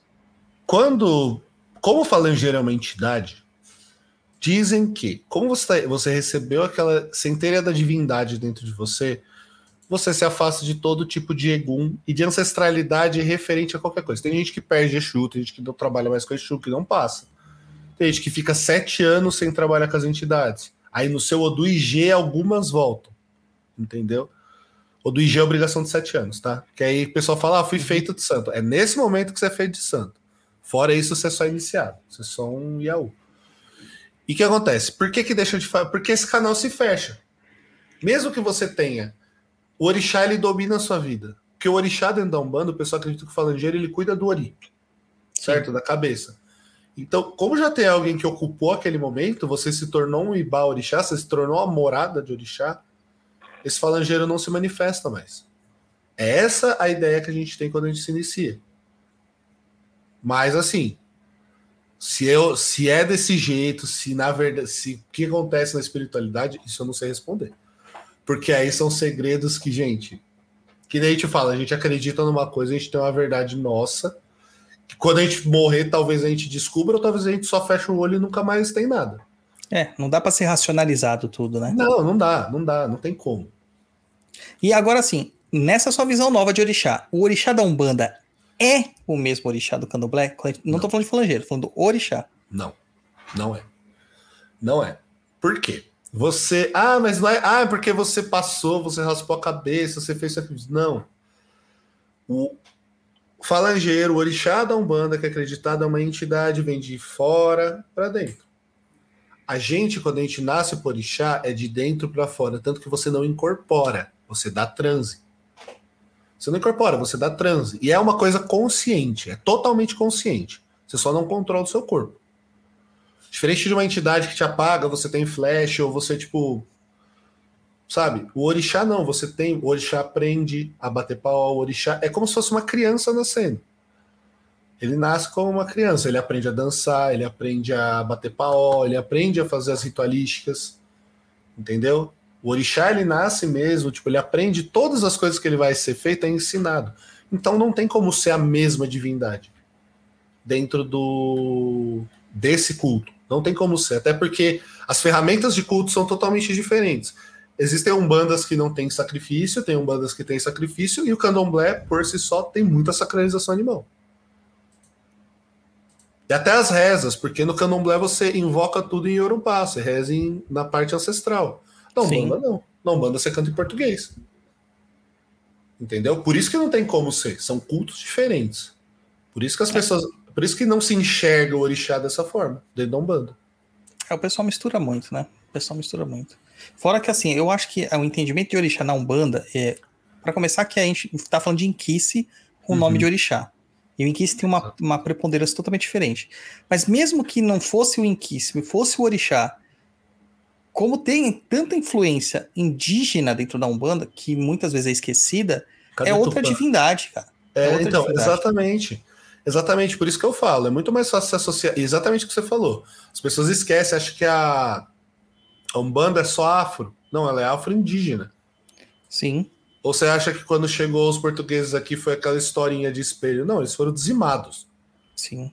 Foram dizimados. Várias tribos deixaram de existir por conta disso. Então, por isso tudo a gente tem que lembrar dessa ancestralidade que às vezes é até mais forte no começo do que a ancestralidade af af, é, povo afro, de matriz africana. É, eu então, vejo muito isso na Umbanda, muito isso. Tanto que tem muito. É, em Santo André, principalmente, tinha muita casa de caboclo, né? Você quase não via casa de preto velho, tinha muita casa de caboclo. A maioria, e, a maioria aqui. E a gente via também uma puta mata atlântica, a proximidade da mata atlântica, tinha todo um contexto ali, histórico e, e ancestral mesmo, para esses caboclos é, estarem lá. Da região, né? É que nem a, a Umbanda Guaraciana. Tem um irmão meu que ele é da Guaraciana antes do Guaraci virar endoidar. Mas ele conta. ele conta que é uma Umbanda de caboclo. Sim, de caboclo. A Umbanda Guaraciana é toda focada em caboclo. Isso que é bom, porque, tipo, tenho muitos irmãos meus que são sacerdotes de Umbanda e são de cultos totalmente diferentes. E a gente troca muita figurinha sobre isso. Por isso que é Sim. é legal. É isso aí, muito bom, muito bom. Aí, o, o, o Hélio comenta aqui a mesma coisa que você falou, né? Leia japonês. Hélio Ricardo Car... Hélio Ricardo Cabral Cardoso. Nossa, tá, minha língua tá, tá travada hoje. Aprendi que o orixá é a manifestação interna da nossa ancestralidade. A divindade dentro de você se manifesta, de dentro para fora. Exatamente. Ó, Tatiana Baceto aí, ó. Aprendo tanto com o conteúdo do pai Vini, feliz que consegui pegar a live. Muito obrigado. E o Hélio mandou um super sticker aí, ó. 5,50. Boa. Maravilha. Vini, vamos continuar então. Aí, a Bora. questão. Você dentro dessas falou que tem vários orixás que você escutou, mas isso aí, é, você enquadra isso nas famosas sete linhas de Umbanda? Ou é eu, nem me preocupo, eu nem me preocupo com orixá aqui em casa, vou ser bem sincero. Eu não culto orixá. Tem filhos que vieram de outras casas que tem a manifestação dos falangeiros, eu respeito quando tem que passar. Quando não é para passar, eu falo: olha, filho, por favor, hoje não. Tem dias que não. Mas assim, meus filhos que começaram comigo, e eu falo para ele, aqui a gente foca nas entidades. Aqui a gente está focando na ancestralidade das entidades. Isso eu falo muito, porque eu falo, gente, eu tenho uma trajetória até o, o jogo, até eu tenho o meu oráculo do jogo de Búzios, que eu não quero ficar sugestionando vocês. Eu não quero ficar Sim. sugestionando vocês a uma coisa que não fui eu que joguei. Porque assim, se um dia tiver que iniciar alguém, quem vai ter que fazer sou eu. Porque se vocês fizerem antes, vocês não vão ser mais filhos da minha casa. Vocês vão Sim. pro candomblé. Porque é uma coisa que eu não vou mexer. Eu não vou mexer acima de orixá. Não vou mexer numa coisa que foi o mais velho que fez. Entendeu? Tem que Entendi. ter essa linha do respeito. Então, Mas assim, você- não. então eles não sabem quem é de que linha, que, que orixá que eles são, nada disso. Alguns sabem porque jogaram com outros, outros, outro meu antigo pai de santo. Mas assim, eu falo pra eles, nada é certeza, até ser pela minha mão. Não, e isso aí muda muito, cara. Isso E outra? Por isso também eu falo, vocês podem amar todos os orixás, não tem problema. Por isso que eu falo, vocês podem amar o Xóssi, o Xum, vocês podem amar Yansan, vocês podem amar todos eles. Porque o meu conceito de orixá é para a comunidade.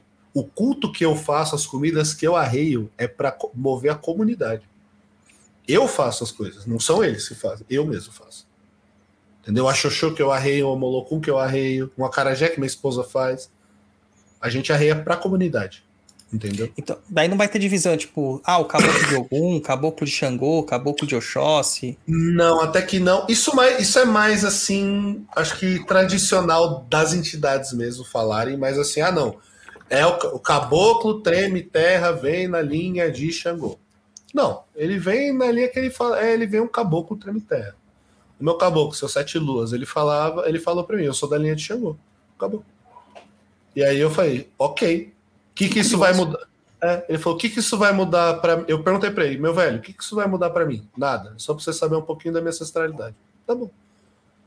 Contou por quê? Não. Então, é isso.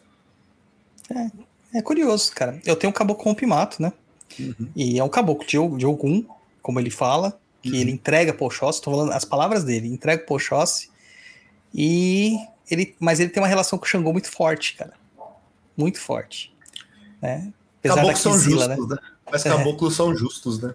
A gente tem que lembrar isso. São extremamente justos. Então é legal você ver a linhagem das suas entidades mesmo, assim, é- é a representar. Na verdade, nem é porque ele rende culto ao orixá, a gente coloca isso Não. aqui, a pessoa entende que é um time de futebol que ele tá escolhendo. Na É. verdade, é- são forças que ele movimenta que ele dá esses nomes, né? Sim, e que ele fala assim: ah, eu sou mais ou. Meu caboclo ele é muito justo, ele trabalha muito com cura também. Então ele fala, gente, eu trabalho aqui, eu sou um caboclo de Xangô. Show, show, acabou. Tá bom. Tipo, ele sempre falou isso, no ponto dele tem elementos que remetem Xangô, e tu fala, então eu vou fazer o quê? Eu vou falar o quê? Não, não é. Uhum. E aí, os, o, na hora do desenvolvimento mediúnico dos seus filhos, como que você faz o desenvolvimento? É na gira mesmo? Tem, tem sessão fechada? Como que é esse papo? Não, eu geralmente eu dou, as- eu dou aula para eles antes, né? Temas livres assim, só que eu gravo tudo e deixo no grupo do Telegram para eles. Eu comecei a fazer isso mais depois da pandemia, né? Por conta da pandemia, essa parte de estudo. Mas o desenvolvimento mediúnico é na gira, porque foi assim que eu aprendi a fazer. Gira fechada eu fiz algumas. Para eles é muito bom, porque você tira a inibição de ter gente ali na frente, etc e tal. Mas com relação à gira, não. Geralmente o desenvolvimento ele é feito no na gira mesmo. E, e é tranquilo, tipo, não é, é minhas entidades vão lá, pede para eles se concentrarem, não é uma forçação de barra, não roda ninguém, que eu acho isso zoado pra caramba. Me rodavam que nem um peão, eu detestava nesse primeiro terreiro que eu conto. Não, me rodavam mesmo, era um negócio esquisitíssimo. E, tipo, eu só ficava tonto, não tava com. E eu falo pra eles, é, não tenham pressa. Tipo, que nem eu vejo muito, vou falar um pouco do TikTok. O pessoal tem muita pressa, com três meses já sabe nome de entidade. Falando, gente, eu demorei um ano para dar meu primeiro espírito. É. Aí eu dei três em sequência. Porque o caboclo abriu a porteira. Aí veio Sim. o seu Chico e veio o seu tranca-rua. Foi isso, tipo, meu caboclo abriu a porteira. De verdade. E aí, tipo, eu falo pra ele, gente, tem gente que tá na minha casa há dois anos foi começar a receber agora. Mas tem pessoas que receberam. Isso, e a espiritualidade, cada um tem, às vezes, um, uma, uma missão diferente. Sim. Tem gente que tem que, que já está muito tempo atrasado no desenvolvimento mediúnico e vem e já precisa, já começa mais. Tem outras pessoas que é um tempo mais tranquilo. E eu falo assim, gente, se, se sintam confortáveis, porque aqui ninguém tá para julgar vocês. Eu só vou julgar vocês se vocês estiverem fazendo merda e eu não vou fazer na frente dos outros.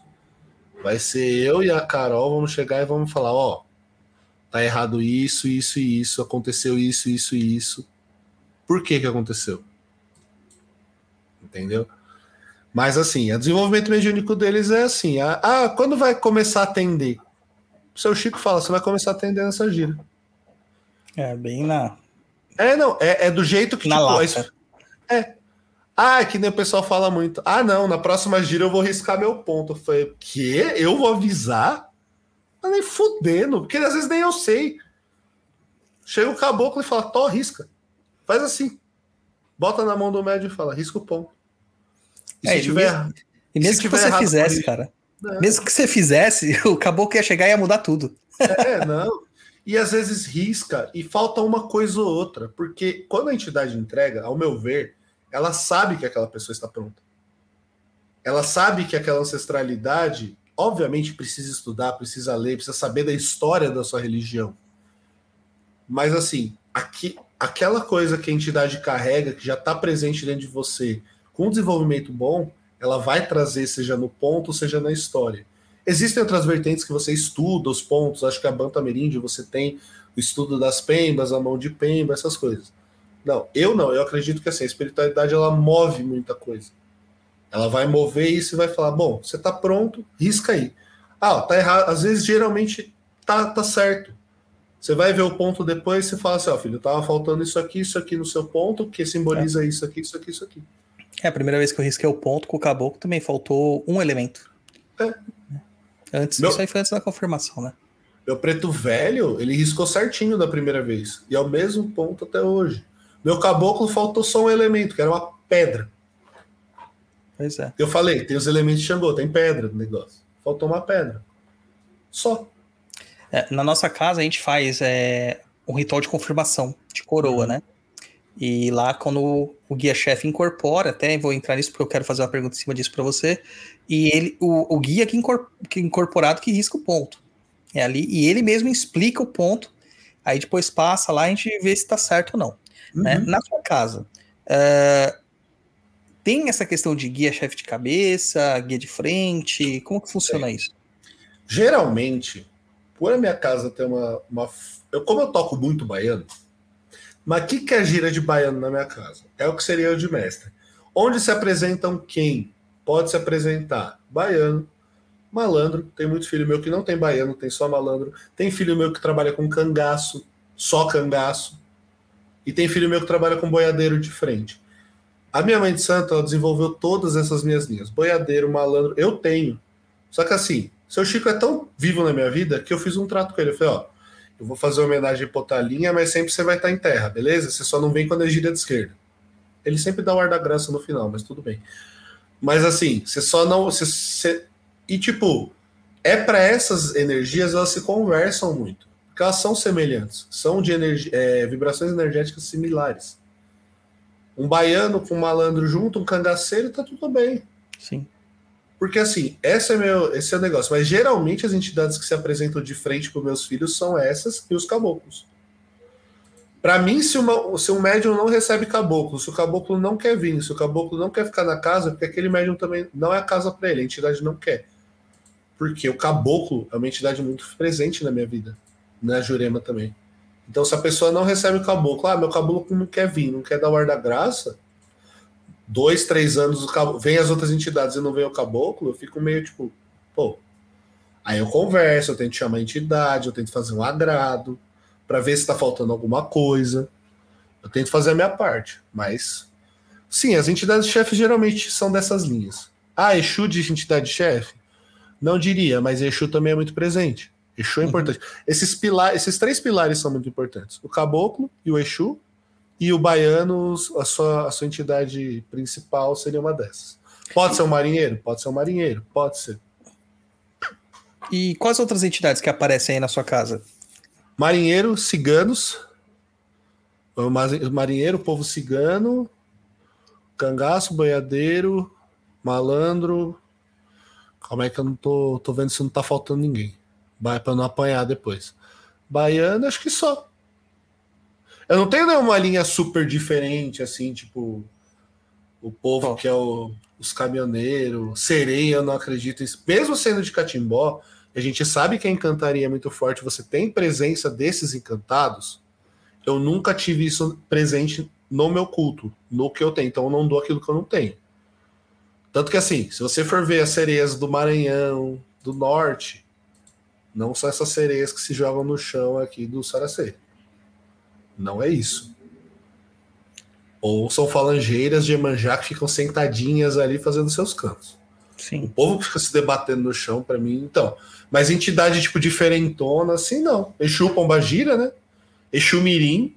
Alguns filhos meus trabalham com Exu Mirim, porque eu também tenho. Meu caveirinha capeta. E só, Pombagira Mirim não, porque. Primeiro que eu nem sabia que na Umbanda você podia ter Pombagira Mirim. Eu sabia que na Kimbanda é muito comum, mas não é tão comum assim de vir, né? De aparecer. Cara, eu nunca vi. pra você ter uma ideia de como é. Não, isso que eu ia te falar, porque eu conversei com algum povo, um- alguns mestres de Kimbanda lá do sul que falaram que existe, só que é muito raro. Não é o herê da esquerda que o pessoal pinta. Eu vi um Não. pessoal fazendo guia de pombagira mirim com chupeta. Eu falei, mano, vocês. É, e aí, tipo, Ca- a sua esposa colocou aqui até a Carol. Ó, queria saber a opinião de vocês sobre pessoas que tratam Exu Mirim como se fossem herês e explicar a diferença. Bom, aí eu deixo pro Tata de Kimbanda. A minha, a minha visão talvez seja parecida, que o Mirim não é assim. Eu acredito no Mirim como um espírito desencarnado, só que mais de uma criança, sabe criança, não uma criança, ou uma criança ou um adolescente fudido na vida, Sim. muito fudido na vida, esse tipo de espírito. Mas eu sei que algumas pessoas falam que é só um eixo baixo. Então, é, na Kimbanda a gente tem dois conceitos, basicamente. E aí quando a gente fala na Kimbanda, cara, eu, eu uso esse termo na Kimbanda, mas eu tô falando da Kimbanda, as Kimbandas que eu pratico, né? Uhum. Kimbanda Nagô e Mussurumim. É, e que já fazia muito eco com o que eu aprendia na Umbanda, com o que eu praticava na Umbanda, né? É, a entidade... Não existe espírito infantil. Uhum. Isso que a gente já aprende. Não existe espírito de criança. O espírito, quando ele está desencarnado, ele sempre vai voltar à sua manifestação com mais anos de vida mais próxima. Né? É essa a ideia que a gente tem. É, o Herê, a gente entende como um encantado, Uhum. como um espírito encantado. O Exumirim também. Hum. né? Não é uma criança e nem um herê de esquerda, mas é, uma, é um encantado que atua muito próximo da densidade dos Exus e admiram os Exus. E se inspiram, no caso, né? Sim, é, tanto que assim, o Ah. Caveirinha, ele olha o Exu, o Caveira e fala, puta, eu quero ser que esse cara. Ah, Mas é um entendi, encantado. entendi. Entendeu? E aí ele imita o cara. É o Calunguinha, a mesma coisa, o Foguinho, a mesma coisa, Faz sentido pra caralho. É, eles se inspiram nessas, nessas figuras porque eles estão ali muito próximos, né? Muito próximos. Que nem do Tiriri. O mirim do Tiriri, que se inspira no Tiriri, é o Tiriri Lonan, que na verdade é o Orixá, né? Que se você for ver, é um eixo de Orixá. Mas é, É, o Tiriri sim, Lonan que a gente usa. Entendeu? Ah. Que, que se inspira no, no Tiriri. É, mas em Pombogira Mirim, eu praticamente assim, nunca vi. Nunca vi. Pode não. ser que exista? Pode, mas eu, eu nunca vi. Eu conheci é... o TikTok. É, então. Até porque esses encantados, eles não têm essa questão de gênero, né? Não, é Não, não. tem essa questão de gênero. Não. Pode ser que o Caveirinha, ele se atribua como Caveirinha, mas ele, ele tenha muito, muita relação com uma Maria Caveira, com uma Rosa Caveira, que apesar de Rosa Caveira, às vezes é Rosinha que elas vêm. Mas aí já vem como, geralmente vem como Herê, né? E nas É. Então. giras de Herê, tá tudo misturado, cara. O que eu ia te falar? É, eu, eu também enxergo assim que você falou do espírito de criança não ser, mas que eles assumem essa forma por conta dessa admiração e por conta até do nome, não sei. Sim. O meu conta que ele era uma, ele era um, um pivete desses trombadinhas, sabe?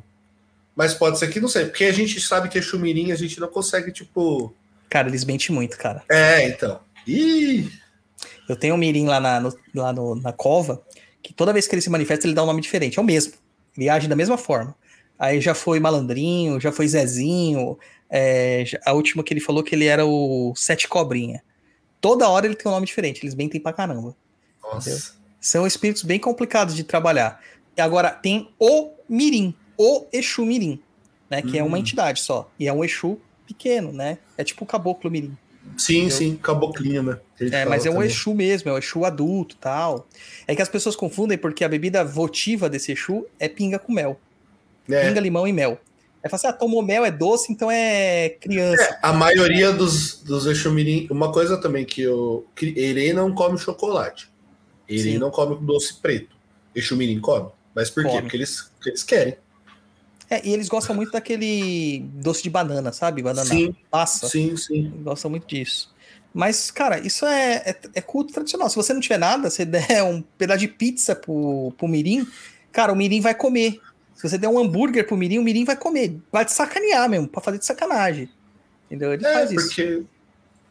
Não, mas isso é, isso, é, isso é um papo que é muito legal, porque assim, eu sempre tenho muita dúvida, porque eu falo assim, eu não quero falar besteira, porque o meu conhecimento com eles, como eu trabalho muito pouco com o meu, é raro, é raro ele vir, ele vem uma vez por ano.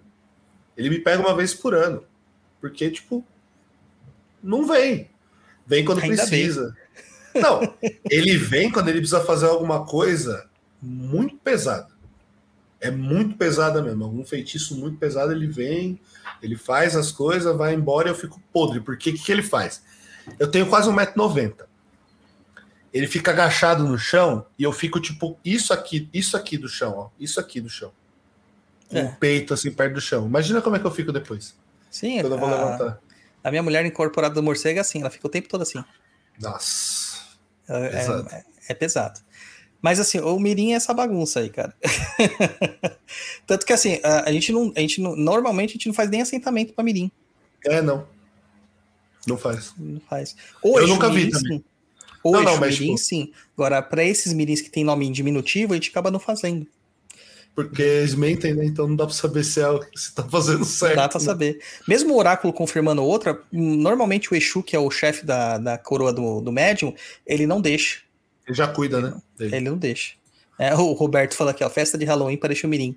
É isso aí, cara. Com aquelas balas de olho e tal, tem tudo Ah, isso, cara. aquela. Teve uma menina que eu vi no TikTok que ela, a pombagira mirim dela usa roupinha de bruxa, com chapeuzinho de ponta. Pois é. Cara, e linha de bruxa? Você não tem linha de bruxa no Umbanda? Cara, eu vou te falar um bagulho. Eu acho. Eu, eu, eu não queria falar, mas eu vi isso no TikTok também. Eu fiquei assim, o pessoal cantando espiral, espiral. Eu falei, mano. Se fosse realmente. Porque assim, eu sei que tem pombagiras que carregam ancestralidade de bruxa, só que elas têm o culto às deusas que elas tinham quando em vida. Não, vamos falar sério. Elas são bruxas Aham. não essas Pink Wicca, né? Não, é bruxa, bruxa mesmo. Eu já vi uma que é capeta mesmo, capetona assim, meu. É séria, é poucas, e ela tem o culto da onde que ela veio. Então é uma entidade muito, muito diferente. Mas assim, o que o pessoal tá fazendo? Ah, gira de bruxa. Eu falo, mano, tá. Se a nossa cultura é banto ameríndio, vamos falar banto, mesmo não sendo só banto. Por que caralhos você tá trazendo a bruxaria europeia pra cá? É, Até a bruxaria europeia, eu entendo, sabe, Vini? Eu até entendo. Por causa da cultura ibérica e tal. A- a- nessa parte da Ibéria. Alguma coisa italiana, por influência da estregueria, até entendo. Tá? Na Kimbanda a gente tem muita influência da, da magia, principalmente da bruxaria herética ibérica, portuguesa e espanhola.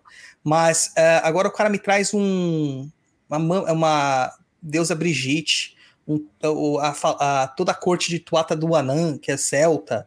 Aí Tuata começa a falar Anã é em gaélico, Ah, Sabe? não. Zeus, Então. Afrodite, grega. Eu É, acho que. tô, tô tentando lembrar um, um episódio que, que a menina perguntava tudo se era. Ai, meu Deus do céu, até me questionaram aqui no WhatsApp depois. É, Lilith. Se Lilith tem a ver, se. Mano, é, tudo, era Lilith pra essa casa. É, essa menina, lembra disso? tudo? Cara, teve uma menina uma vez que ela, eu fiz um, um post sobre Exu e tal. Ela falou: Não, eu sou muito feliz hoje com a minha dona Rosa Caveira e minha pombagira Lilith. Eu falei assim: Moça, assim. Lilith é uma divindade de outra cultura que não tem nada a ver com as nossas pombagiras. Mas aí você vai falar, a pessoa vai falar: Não, mas ela cantou o ponto, ela riscou o ponto, ela fez não sei o que. Eu falei: Tá bom. Kiumba faz o mesmo. Exatamente o que eu ia falar. que uma faz a mesma coisa. Ô, japonês, antes da gente entrar em mais polêmicas aqui, ó. Super stickers pra você. Ó. Você tá mutou, você mutou seu microfone. Ah, desligado. fechei aqui, tá desligado. É, Carol Pessolato mandou aí um super sticker de 11 reais. É minha esposa. Marcela Abreu mandou um de 5,50. Tem mais um aí, né? O Exu do Mato mandou um de 27,90. Olha. Tem mais um também, ó. E o Douglas Requena. É o Requena do que era do. É, o Corimba. Ô, O Douglas, Corimba. você tá sumido, cara. A gente vai ter um, a gente vai ter um trabalho lá, aparece lá pra tocar pra nós. Toca pra caramba, viu? Toca É muito. mesmo. Cara, eu tive sempre problema com, com tabaqueiro. Quem, quem tá tocando hoje é uma filha minha que ela toca muito bem, cara. Eu não tenho esse problema com mulher tocar, porque Não, a gente também tem. tem gente que tem. que, que isso tem do candomblé. Candomblé não pode. Uhum. Mas, dentro da Umbanda, cara. E, meu, a menina toca bem, tá aprendendo bem, então eu sempre tive É. problema. A gente teve também no começo lá, tanto que o filho de Santo, da- o Requena, ele, ele não é da nossa casa, ele é de uma outra casa, mas ele, ele ia lá para ajudar a gente no tabaque. Uhum. E depois de algum tempo, o Juan, que né, o Galo Chito, ele pegou ali para dar um suporte, até que a gente, é, há um ano, acho que mais ou menos, a gente, a gente conseguiu ter a benção de encontrar a Rayara, que é a nossa tabaqueira lá. né, que Eu tenho- toca muito. Hoje eu tenho muita sorte que meus filhos eles querem aprender a tocar. Então eu fico muito feliz. Porque eu toco, só que assim, eu não toco tabaco, eu sou baterista, então eu toco percussão. Sim, é bem Então, tipo, diferente. Eu não levo os combos, eu levo do meu jeito. Quando não tinha, eu que tocava. Aí eu recebia acabou o tabaco. né? É, claro. Ó, o Roberto ele comentou aqui o negócio, eu tava com isso na cabeça, eu até falar. Figueira da casa, tranca rua, chama ela de bruxa velha. Eu- a gente tava falando sobre bruxa de verdade, é que eu falei até na questão da linha das bruxas, porque tá uma. O pessoal no, no- no Instagram fica perguntando: ah, e a linha das bruxas que tá aparecendo na Umbanda agora? Falei, cara, o que tinha que aparecer na Umbanda já apareceu. Você vai aparecer coisa nova, vai se interferir na, Muito na Umbanda. obrigado, muito obrigado, cara. Muito obrigado. E aí eu tô falando que a Figueira, a Figueira realmente é uma bruxa, né? Uma, uma pombogira É. Figueira é uma bruxa herética ferradona. E eu lembro que uma vez eu vi a manifestação de uma e uma mulher pediu não sei o que pra ela, pra ela verificar. Ela falou assim: minha filha, pra gente ver isso aí, a gente tem que ver os augúrios. Aí eu tava de cambone ali, né? Eu falei assim: que porra de augúrio é isso, né? Ela falou assim: pega uma lebre, abre, as- abre a barriga dela e conforme as tripas caírem, a gente vai saber o que, que aconteceu ou não. Aí você fala assim, e a outra, as bruxas de hoje ficam jogando glitter pra cima pra ver como que vai sair, É, ver a, é, derreter a runa. parafina da vela. Pega aquelas runas prontas, né? É. Nem é uma runa entalhada. Aí a- a- eu acho que a, a Carol quer colocar a gente aqui, ainda bem que só tem gente boa ouvindo a gente, não vai dar processo. É. E a linha nórdica na Umbanda, o que, que você acha? Mano, é aquilo que eu falei. Eu Eu vi uma galera falando de viking. Ó, eu vou falar um bagulho que é meio polêmico, mas assim, samurai eu até entenderia da colonização, da, da imigração. Porém, é muito, é muito recente. Eu É até que acho que vem naquela questão da linha do Oriente e tal, porque Sim. tem a linha dos japoneses e tal, pode até vir. Mas eu acho uma mistura. Essa linha do Oriente também eu acho meio mistura. Mas assim, qual que é o problema do povo nórdico? O pessoal começou a assistir Vikings e acha que é os vikings de Osasco, tá ligado? O pessoal começa a assistir Vikings, começa a ver as coisas, tipo, e, e Game é. of Thrones, etc. E o que, que eu falo, gente? Repito, essas tradições elas vão ser pertencentes aos locais que elas foram e viveram. Como é que você vai fazer as coisas nórdicas aqui se você não tem os bichos que tem lá? E, e você não tem sangue nórdico. É, que é exatamente. ancestralidade. Se você ainda fala assim, sou ancestral, né? Que nem eu tenho sangue escandinavo. Fala assim, eu posso receber um ancestral escandinavo? Posso. Ele vai se manifestar como na Umbanda? Não vai se manifestar. Ele vai respeitar a egrégora onde ele tá entrando. Sim, exatamente. Eu posso conversar com ele no oráculo, eu posso conversar com ele na psicofonia, né? Na, psico, na, na, na clareaudiência e tal, Uhum. mas provavelmente ele não vai se manifestar. É. Até porque você vai. Que, qual que é o ponto que você chama nórdico? Nórdico, Ah, é, vai começar a aqueles cantar. Tem que tomar Começa- cerveja pra caramba, ficar muito bêbado. hidromel. É, é, é, hidromel. Aí você começa a, cantar qualquer coisa lá e aí vem. Não, é, é muita loucura, cara. É tipo linha nórdica, linha das bruxas, linha dos palhaços, linha dos caminhoneiros. Caminhoneiro, eu falei, mano. E outra coisa também, o pessoal vem me falar, perguntar muito: ah, mas e os cangaceiros? Eu falei, gente, o cangaço teve uma, é, na- um movimento nacional com uma puta importância histórica, então é normal você ter entidades, não são necessariamente Lampião, Maria Bonita, porque é pouco tempo. Sim. Mas o cangaço ele não começou com Lampião e Maria Bonita, ele é um movimento, ó, Na verdade, Na ele, época- ele meio que foi extinto por causa deles, né? Exatamente. É um movimento que começou desde, o- desde o começo da escravidão. Por quê? Eram os, eram os escravos quilombolas, tudo isso que se organizavam no sertão nordestino. E aí, por- ah, mas por que, que tem, eles carregam o nome de Lampião e Marinha Bonita? Porque eles assimilam essa energia aos nomes mais próximos. Eu tenho um cangaceiro, meu cangaceiro chama Zeferino. Ah, legal. É um nome normal. E aquilo que eu falei, essa linha faz sentido porque é uma coisa brasileira. Agora você ter viking não faz sentido. Porra. Você vai Pois ter é. o Ragnar, Lotbrook, cacete. Você vai receber o Ragnar, você vai receber o rolo. Porra. Eu tô, eu tô pra te dizer que já tem gente já esculpindo machadinho de Xangô com runas, tá? Nossa. Já tem, já. Já tem. Ó, recebemos aqui também um super sticker da Diana Martins. Isso aí, Diana. Agra a- vem aqui agradar o Pai de Santo. A Rayara aqui, ó, manifestando. Eu que fico feliz de ter encontrado o CDJ, que é nosso terreiro. Isso aí. Isso aí. O Caio, que, olha só que o japonês, o japonês, olha o que o Caio falou, as runas de acrílico da Do Shopee. Shopee. É. Não, ele, ele pega a, a, a Mano. zoeira e eleva um outro patamar.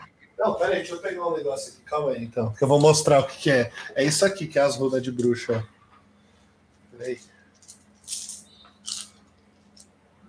É os É, da D20. gente de RPG. É os D20 com É, coloridinhos. exatamente. É exatamente. Hoje em dia é isso aí, cara. O, tinha, alguém, tinha alguém que tinha comentado alguma coisa aqui, cara. Pera aí que eu perdi. Ah, passou, cara. Era um comentário em cima disso aqui, mas depois eu acho que a gente vai. Ah, fora que tem uma galera que tem culto à Freia. Que é um Tem. culto. Que tem um culto à Freia. Conheço pessoas que têm um culto à Freia. E eles falam, gente, não tem nada de incorporação, é só acreditar nos elementais e reza e pedir. Sim, sim, é. O pessoal é meio sem O noção. pessoal, o pessoal é meio psicopata de receber qualquer coisa. Quer receber qualquer coisa. É. E o Kiumba se passa por qualquer coisa.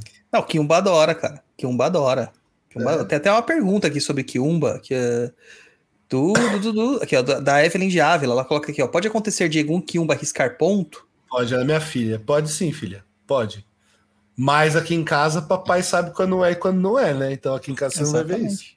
Mas assim, existe, porque já vi várias histórias de pessoas que falam: ah, puta, passei um ebó, meu Exu parou de vir. Tomei um ebó 7, meu Exu parou de vir. Fala, por que será, né? É. Aí o Roberto coloca que Kiumba até cura. Cura mesmo, cara. É. Na Kimbanda a gente trabalha com Kiumba. Tem uma área de, de trabalho só de Kiumba. É aquele rolê do buraco lá que o pessoal fala. Eu, eu só sei alguns termos. Lá são vários buracos, né? Tem o Ah, buraco de Kiumba, né? Tem o buraco de Kiumba. Mas a gente tem também outras estruturas de Kiumba. Tem assentamento de para Kiumba, tem umas estruturas diferentes de Kiumba. E os Exus comandam você tem que lembrar isso. Tem muito Exu que tem dentro do seu. Porque o exército de Exu não é só Exu. Tem. Egum, tem Kiumba, tem uma porrada de coisa estranha lá. É aquilo, né, cara? A gente fala que, tipo, Egum, é que nem eu falei o vídeo do Egum, né? De Egum. Egum é ancestral, é, é morto, é defunto. É, in- inclusive as entidades. claro. A gente fala, ah, Egum evoluído. Eu não gosto de botar esse, esse termo taxativo, mas teoricamente sim. É um Egum que tem uma missão diferente. E é isso. A gente não sabe o que, que o mundo espiritual resolveu para eles. Assim como a gente acredita que a gente escolheu, antes de vir dentro do candomblé, a gente escolheu vir sacerdote, vir isso, isso e aquilo, a gente escolheu. Tanto que a gente vive aquilo que a gente escolheu antes de vir para cá. Então, Pois é. O Andrei também aí, japonês. O Andrei Kokati estava sumido também, ó.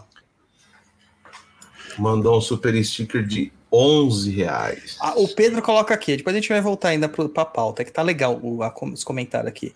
O real problema da Umbanda atual são os jovens não aceitarem que é uma religião de matriz também. africana. Meu filho também.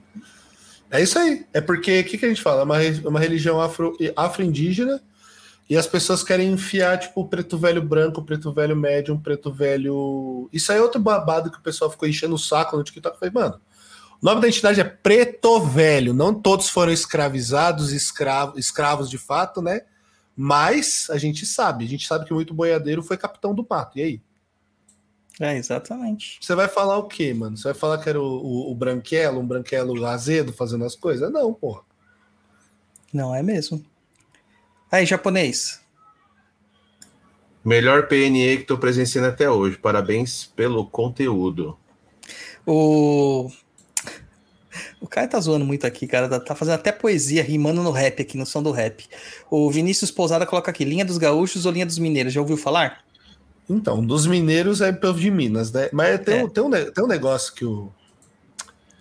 Que até o, o, o meu baiano fala, né? Ele fala: o mineiro é o baiano que for com preguiça de descer. Porque ele parou em Minas. Mas assim, eu nunca vi, porque assim, a gente fala muito da Bahia, da linha dos baianos, por causa de um motivo muito importante. Onde começou? Onde é o berço da espiritualidade do Brasil?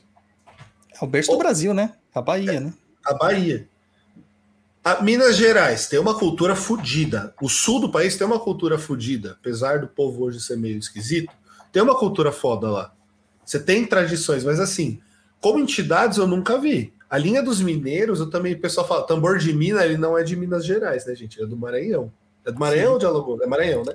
É, tem, tem, é na, tem no Maranhão e tem acho que na Paraíba também. Eu acho muito muito estranho você ter, mas assim, tem boiadeiros que são lá do sul, que são pantaneiros também, porque lá era muito forte. Mas gaúcho eu não diria, mas eles se mostrarem como boiadeiros eu acho super válido. Sim. Entendeu? Porque boiadeiro adora um churrasco, adora uma coisa. Agora, tem boiadeiro que eu já vi que pede chimarrão, tem boiadeiro que pede cachaça. Sim. Porque são é. coisas regionais. Então, assim, o Brasil se aglutina nas linhas que já existem. Entendeu? O que, que diferencia um mineiro do baiano? O, o, tradicionalmente, se eu for ver, é a cultura um pouquinho mais, mais parecida com a do Sudeste. Mas se você for para o norte de Minas, é muito parecido com a Bahia. Sim. E aí? É o meio termo entre as duas.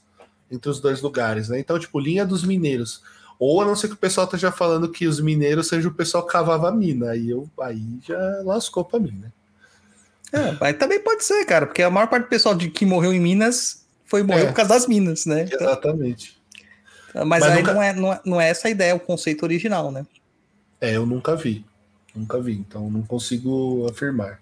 Essa coisa do chimarrão que você falou é uma verdade, até porque tem muito caboclo que também perde a erva, erva mate, principalmente se o caboclo tiver ascendência guarani. Eles Sim. perdem muita erva mate, né? Sim. Tá dando uma é. travada é... no seu vídeo. Ah, voltou? Agora voltou. É, então vamos lá, continuando a pauta, depois a gente volta para as perguntas, meu povo. A gente volta para as perguntas, tá? Então, agora a mais polêmica de todas.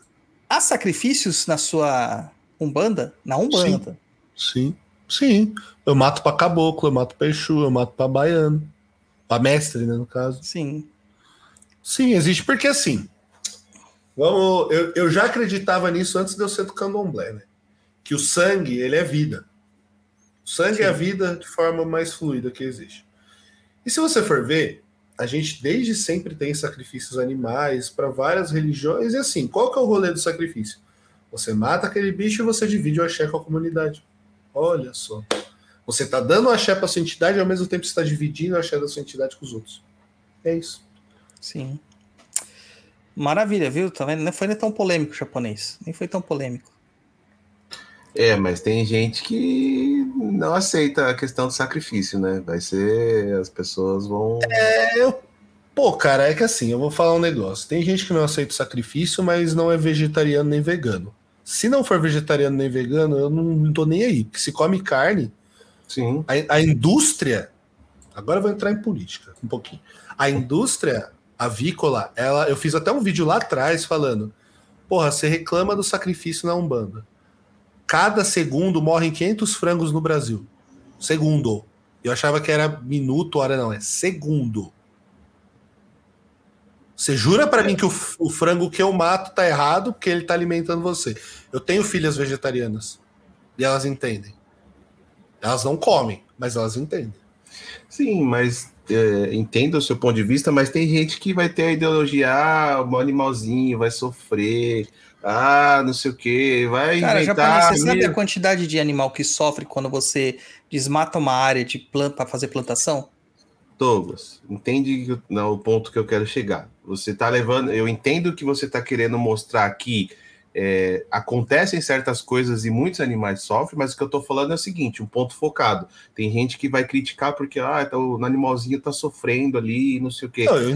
É, é um ponto que vão fazer uma tempestade com aquilo, entendeu? E não olha no macro enfim, tudo que a gente faz, o, o ser é. humano é culpado por muita coisa. Ah, o desmatamento, ah, o crescimento populacional, enfim, um monte de é. coisa que leva muitos, muitos sofrimentos de muitos animais. Para mim, para mim, quem fala o contrário é só hipocrisia mesmo. Porque se come carne, se a pessoa come carne, os bichos que estão lá, eles, são- ó, eles são crescem no curral, apertado. Eu vou falar de frango, que é o que a gente mais mata na Umbanda. Frango e cabrito.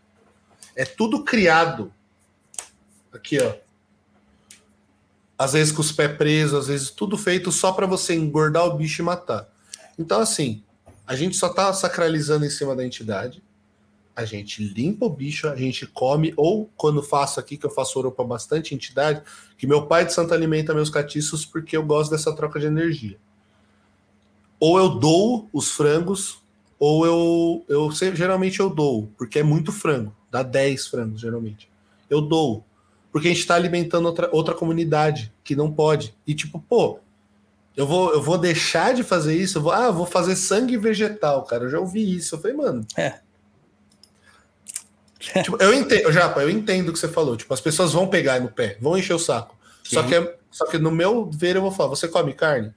Ah, eu como. Então, porque você não viu matar, É, exatamente esse é o ponto. Ele acha que vai vir automaticamente lá na geladeira do supermercado, não passou por um processo. Alguém Mas isso, que cara, matar, é alguém fez o, o trabalho é- sujo, dizer. É o que o Hélio tá falando aqui, ó. Desnaturalização da natureza. Carne não nasce em pé. E outra, japonês, eu acho que a gente devia discutir vegetarianismo e veganismo no churrasco. Com, Comendo uma Pica. picanha. comendo a picanha. E o Cara, coração, é de, assim, e o ó, coração na de galinha. Na Kimbanda, por exemplo, a gente dá posso mais, é, você não pode. É as suas quisilas. Na Kimbanda, por exemplo, a gente não pode. é, é, não que não pode, a gente pode, a gente pode qualquer coisa. A gente evita de matar é, frango de granja. Então tem que ser frango caipira. Aham. Geralmente galo índio, criado solto. Exatamente. É galinha criada solta, bode, cabrito, né? Tanto Boi, tudo que criado solto. os fornecedores que eu tenho são tudo de. É tipo avícola pequena. Sim. Eles vendem, tipo, eles têm bastante bicho, mas eles vendem geralmente para ritualística. sim. Então os bichos É são criados soltos. É, eu acho que, tipo, exatamente o que você falou. Granja é muito, às vezes maltrata muito, o bicho vem doente. Eu já tive experiência de pegar bicho de granja e passar o bicho tá mal, tá zoado.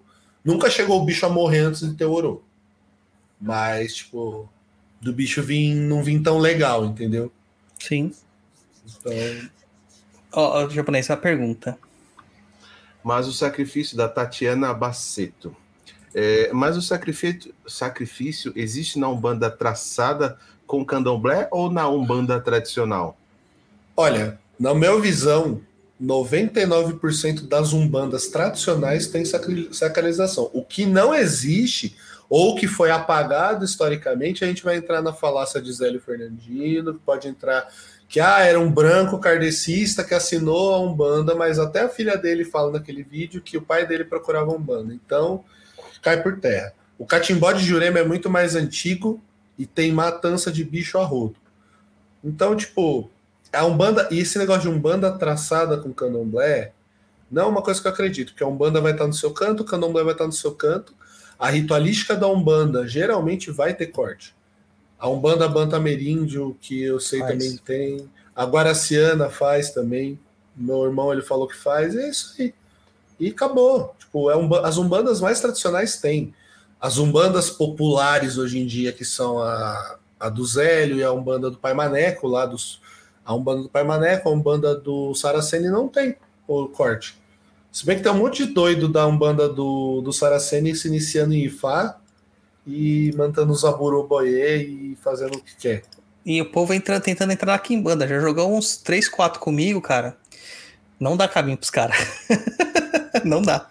Porque não tem nada, né? De fato. Não dá, cara. Não dá. Não dá. É, conheço gente aí que é iniciada, iniciada, né? Entre aspas, o cara não sabe nem o ponto da entidade dele. Olha esse comentário aqui ó, do Alexandre Brejão. Eu sou vegetariano e quando se fala a respeito do sofrimento do animal, eu posso garantir que o animal que vai para a indústria sofre muito mais que o animal que vai pro terreiro, pelo menos os que vi. Ele é meu filho também. Então, aí uma questão. Você falou dos vegetarianos e seu filho vegetariano aí.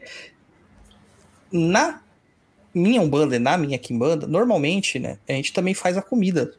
Aham. O ele, E o- ele, o- ele é bom? É, Não. faz o, o, o Zeleboss. E, o, e geralmente o que acontece? O Exu come, de verdade. Ele enterra, ele come. E se tiver incorporado no vegetariano, seus filhos deixam o Exu comer? Então, deixa eu te falar, tem uma filha minha, a Evelyn comentou, ela falava, ai pai, até a entidade começar a pegar ela de fato, eu deixava ela fazer farofa vegetariana. Pra baiano comer, pra cangaceira dela comer. Agora que tá mais firme, a entidade enfia a mãozona na carne e toca na boca. Porque ela fala, isso aqui não vai acabar com a ideologia da minha menina.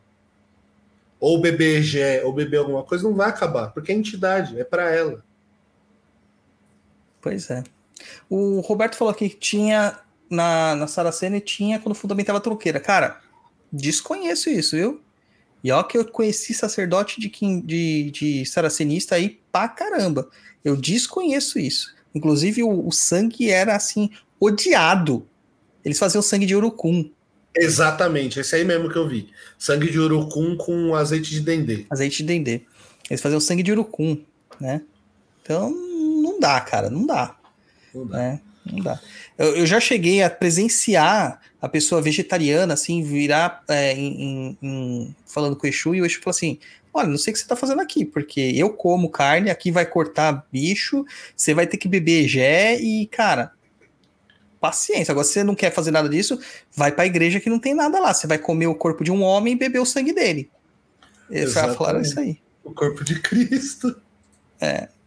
O, o, o- na questão dos seus rituais lá do sacramento, seus filhos de Uhum. santo, eles entram aí. é, é, primeiro, como que eles entram na casa? A entidade escolhe, eles se. Não, aqui eu não. Voluntários, infelizmente, o seu Chico não deixa. Por quê?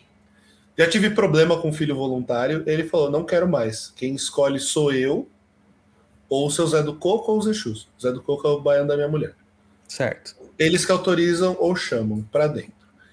E aí, beleza. As pessoas entram assim, aí começam, eu falo, ó, tem isso aqui pra vocês estudarem, tem as políticas da casa. Eu, desde que eu entrei no Pai Diego, se um dia vocês quiserem chamar um babalorixá pra falar, é- meu pai é foda, ele adora, um pai Queremos muito sim. foda. Babá Diego é muito foda. O que acontece? Ele, ele falou, filho, organize as suas coisas, é, documente. Por quê? Vai ajudar você a passar para frente. Ele falou, eu sendo de candomblé, às vezes eu repito muitas coisas e fica cansativo para quem já sabe. Então o que ele faz? Ele tem um drive com um monte de cantiga, um monte de coisa que ele passa para a gente aprender, além da vivência, né? E o que, que eu faço? Eu comecei a fazer as mesmas, as mesmas coisas. Eu organizei um grupo no Telegram para meus filhos com as aulas, fica lá, é uma hora de bate-papo. E a gente vai tirando as dúvidas, vai explicando as coisas que eles veem também. E aí eles entram para casa e beleza. Agora, de ritualística que você falou, o que, que eu faço? Eu batizo eles pelas forças da Jurema. Tá? É um preparado com um monte de, de banho. De, é um banho de erva na cabeça, tal, para lavar o ori. Eu faço uma quartinha de Oxalá, só que porque eu não acredito em anjo de guarda. Por Uhum. mais que a Jurema tenha um sincretismo fodido, né? Quando Pois os é. mestres chegam, com Deus ninguém pode, é, quem pode mais que Deus, com Deus ninguém pode, eu não gosto. Depois que eu me iniciei no candomblé, foi o que eu falei. Práticas dessas que ferem meu orixá, eu tirei. Isso, pô, não vai mudar o culto. O que, que eu faço? Eu monto uma quartinha de Oxalá, eu rezo uma canjica para eles e como eu explico? Muita gente me pergunta, ah, você não faz... A... Não. O que, que eu faço? A quartinha representa o seu corpo físico e a vela o seu corpo espiritual. E é isso, você vai cuidar toda semana daquilo. Que é você se manter em equilíbrio, tanto o seu corpo físico quanto o seu corpo espiritual. Afinal, nosso corpo é composto 75% de água. Então, é uma quartinha com água e o outro é uma vela, que representa a, a chama da vida espiritual. E aí, depois, assim, ah, assentamento. A entidade vai ter que se provar que tem que precisa fazer e eu vou fazer. Só que até lá, a entidade tem que se provar muito. Tipo, não prova de fogo, nada disso, porque isso aí truque resolve. Se provar na vida do médium, se Sim. provar na- resolvendo o pessoal da assistência, falando, eu preciso de uma coisa mais forte para mim. Me dá todos os elementos que vai dentro. Porque esse tipo de coisa prova que a entidade sabe de onde que ela é. Aí eu assento. Uhum. Mestre, a mesma coisa. Caboclo, a mesma coisa. Porque eu passo, depois que você faz os sacramentos do mestre da jurema, dos mestres, a pessoa está apta até a casa dela. Entendeu? todo esse sacramento que a gente faz é tudo, né? O, a sementação, todas essas coisas que são da Jurema, eu faço para eles. Então, assim, eu preparo meus filhos para no futuro eles não precisarem de mim. Ótimo. É isso. Porque assim, eu não sou aquele pai de santo, eu sou chato com as etapas, porém, a partir do momento que eles conquistam as etapas, é deles. E é que nem aquilo. É quem determina a espiritualidade? A deles, não a minha. Sim. A deles determina o momento, e aí a minha fala se sim ou se não, baseado no que é dito. Ou eu, ou fala para mim. Porque assim, eu vou confiar na palavra da entidade, só que eu vou saber se está certo ou não, por causa do conhecimento que eu tenho. E a partir desse momento que eles têm esse conhecimento, eu passo para eles também o que eu posso, o que eles podem fazer, tá? Então, tipo, eu não faço aquele, ah, vou fazer uma camarinha, vou fazer um negócio. Não, porque eu não, eu, ti, eu não tive camarinha. Eu tive todas as ritualísticas dentro da Jurema. Mas tudo Sim. foi feito junto com o meu caboclo. Entendeu? Então, tipo, foram, foi meio que tudo num, num negócio, uma amálgama de coisas. Porque foi a forma que ela, que a minha mãe de Santos tocava. Então, na sua casa não tem isso do, do cara ir lá e tocar só um banda. Por consequência, ele vai estar tá tocado pela Jurema. Vai, vai. Maria da casa, as coisas da casa vão estar tocadas pela Jurema. Porque é muito forte dentro do de quem é dono da casa, que é o mestre. É um baiano, mas é um mestre. Sim. Ele é um mestre. Então, tipo. Por isso que eu falo, eu brinco com eles. Eu falo, as, as entidades que se apresentam aqui são antigas, são ancestrais são entidades com nomes de mestre também. Meu filho tem um filho meu que trabalha com o Zé da Pinga. Zé da Pinga é um mestre. Uhum. A única coisa, a único problema que eu falo é assim, as pessoas que têm Zé Pilintra, se um dia forem acimentados como mestre, aí não dá. Aí tem que ter um título. Entendeu? Porque Zé Pilintra não se assenta como mestre. O malandro não se assenta como mestre. Pelo menos na minha família e na minha raiz. E outra coisa da. Jurema, outra coisa da Jurema que a galera não entende também, fala, ah, mas qual que é sua rama, não sei o que, não sei o que, pá, pá, pá, pá, pá. A Jurema é uma religião extremamente familiar. Por mais que ela tenha os seus dogmas, os seus ritos, as famílias que cuidam da Jurema, elas determinam muito como que é. Porque como é uma espiritualidade ancestral viva, ela teve as suas vivências espirituais. Então ela vai passar aquilo que ela também aprendeu. Muito bom, muito bom. Olha, o Douglas Requena coloca aqui, ó. Tem uma galera do Saraceni que, para alguns trabalhos, compram fígado e pedem para o açougueiro colocar bastante sangue. Mas bate no peito que não tem sacrifício. KKKKK. Ai, gente, olha, eu vou falar um negócio. A, a Umbanda Sagrada. Eu vou falar a curiosidade que eu falei pro Douglas, ele não acreditou. Eu não conhecia a Umbanda Sagrada antes de entrar no TikTok. Eu Você é não é conhecia. Eu não conhecia Rubens Saraceni antes de entrar. Para não falar que eu não conhecia, eu tinha lido O Guardião da Meia-Noite há muito tempo atrás, quando eu comecei. E eu achei um livro, uma história legal. História. Uma historinha legal. Vocês falam, ah, legal, bonitinho. Mas falar que isso é Exu, que isso é não sei o que, eu falei, puta. Sei lá. Cara, eu... e, e, o Guardião da Meia-Noite tem tanta polêmica envolvendo ele, cara. Nossa, que dá até vergonha de falar aqui, porque gera processo. Eita, não, deixa Tem pra lá. Muita polêmica. Essa eu falo no, no privado, tipo. Exato, isso. pode deixar. e, e aí a gente chega na última parte, que é a parte que todo mundo tem curiosidade, né? Como que se entra, né? Como que são as gírias na sua casa, como o pessoal vai para frequentar, são seus conhecidos, e como que é o procedimento ritualístico, né? Como que rola? Ó, geralmente, muita. Agora eu tenho a casa. Quando eu comecei, era só convidados mesmo para poder ter mais cancha, né? Mas agora, com cinco anos de casa aberta, a gente faz as giras mais abertas, as pessoas convidam, aí as pessoas antes eu pedia para as pessoas avisarem quem ia vir. Agora vem o amigo do amigo do amigo do amigo do fulano. Tem gente que me procura na internet. Assim, quando a pessoa chega para mim e fala: Ah, onde é sua casa? Eu falo, gente, não dá para receber todo mundo porque é pequeno. Tem filmagem do terreiro, é pequeno. Não tá cabendo mais gente aqui no momento. No futuro, quem sabe? Mas outros lugares, etc e tal. Mas assim, como funciona a ritualística? Vamos lá. Saldo Exu, como sempre, canto Exu. Canto para o meu Exu da porta, que é seu tiriri que eu tenho na porta. Tenho um catiço na porta. Canto para Exu, é, é, é, tem sentinela, meu portão, tem normal. Depois eu vou para a parte de abrir a Umbanda. Eu, eu defumo a casa, eu abro a gira, eu abro a Jurema, tá? Eu faço os cantos de abrir a Jurema. E aí, por tradição, eu canto para Ogum, eu canto para Oxóssi, canto para Oiá, sempre. Ogum por tradição, porque a gente sempre fala que na Umbanda Ogum é o começo também, né? Depois de Exu. Oxóssi, que é meu pai, e Oiá, que é da minha esposa. Às vezes eu toco um ou outro diferente, dependendo da linha que for. Por exemplo, ah, vai ter marinheiro, vamos cantar um para Iemanjá. Vai ter coisa de preto velho, eu gosto de cantar para o Baluaí. Mas isso é por, por associação minha mesmo, coisa que eu gosto de fazer. Sim. Não que a pessoa ah, vai receber o velho, não. É a associação minha das coisas que eu gosto de fazer. E sempre foi assim na minha casa. Tipo, é, é uma homenagem.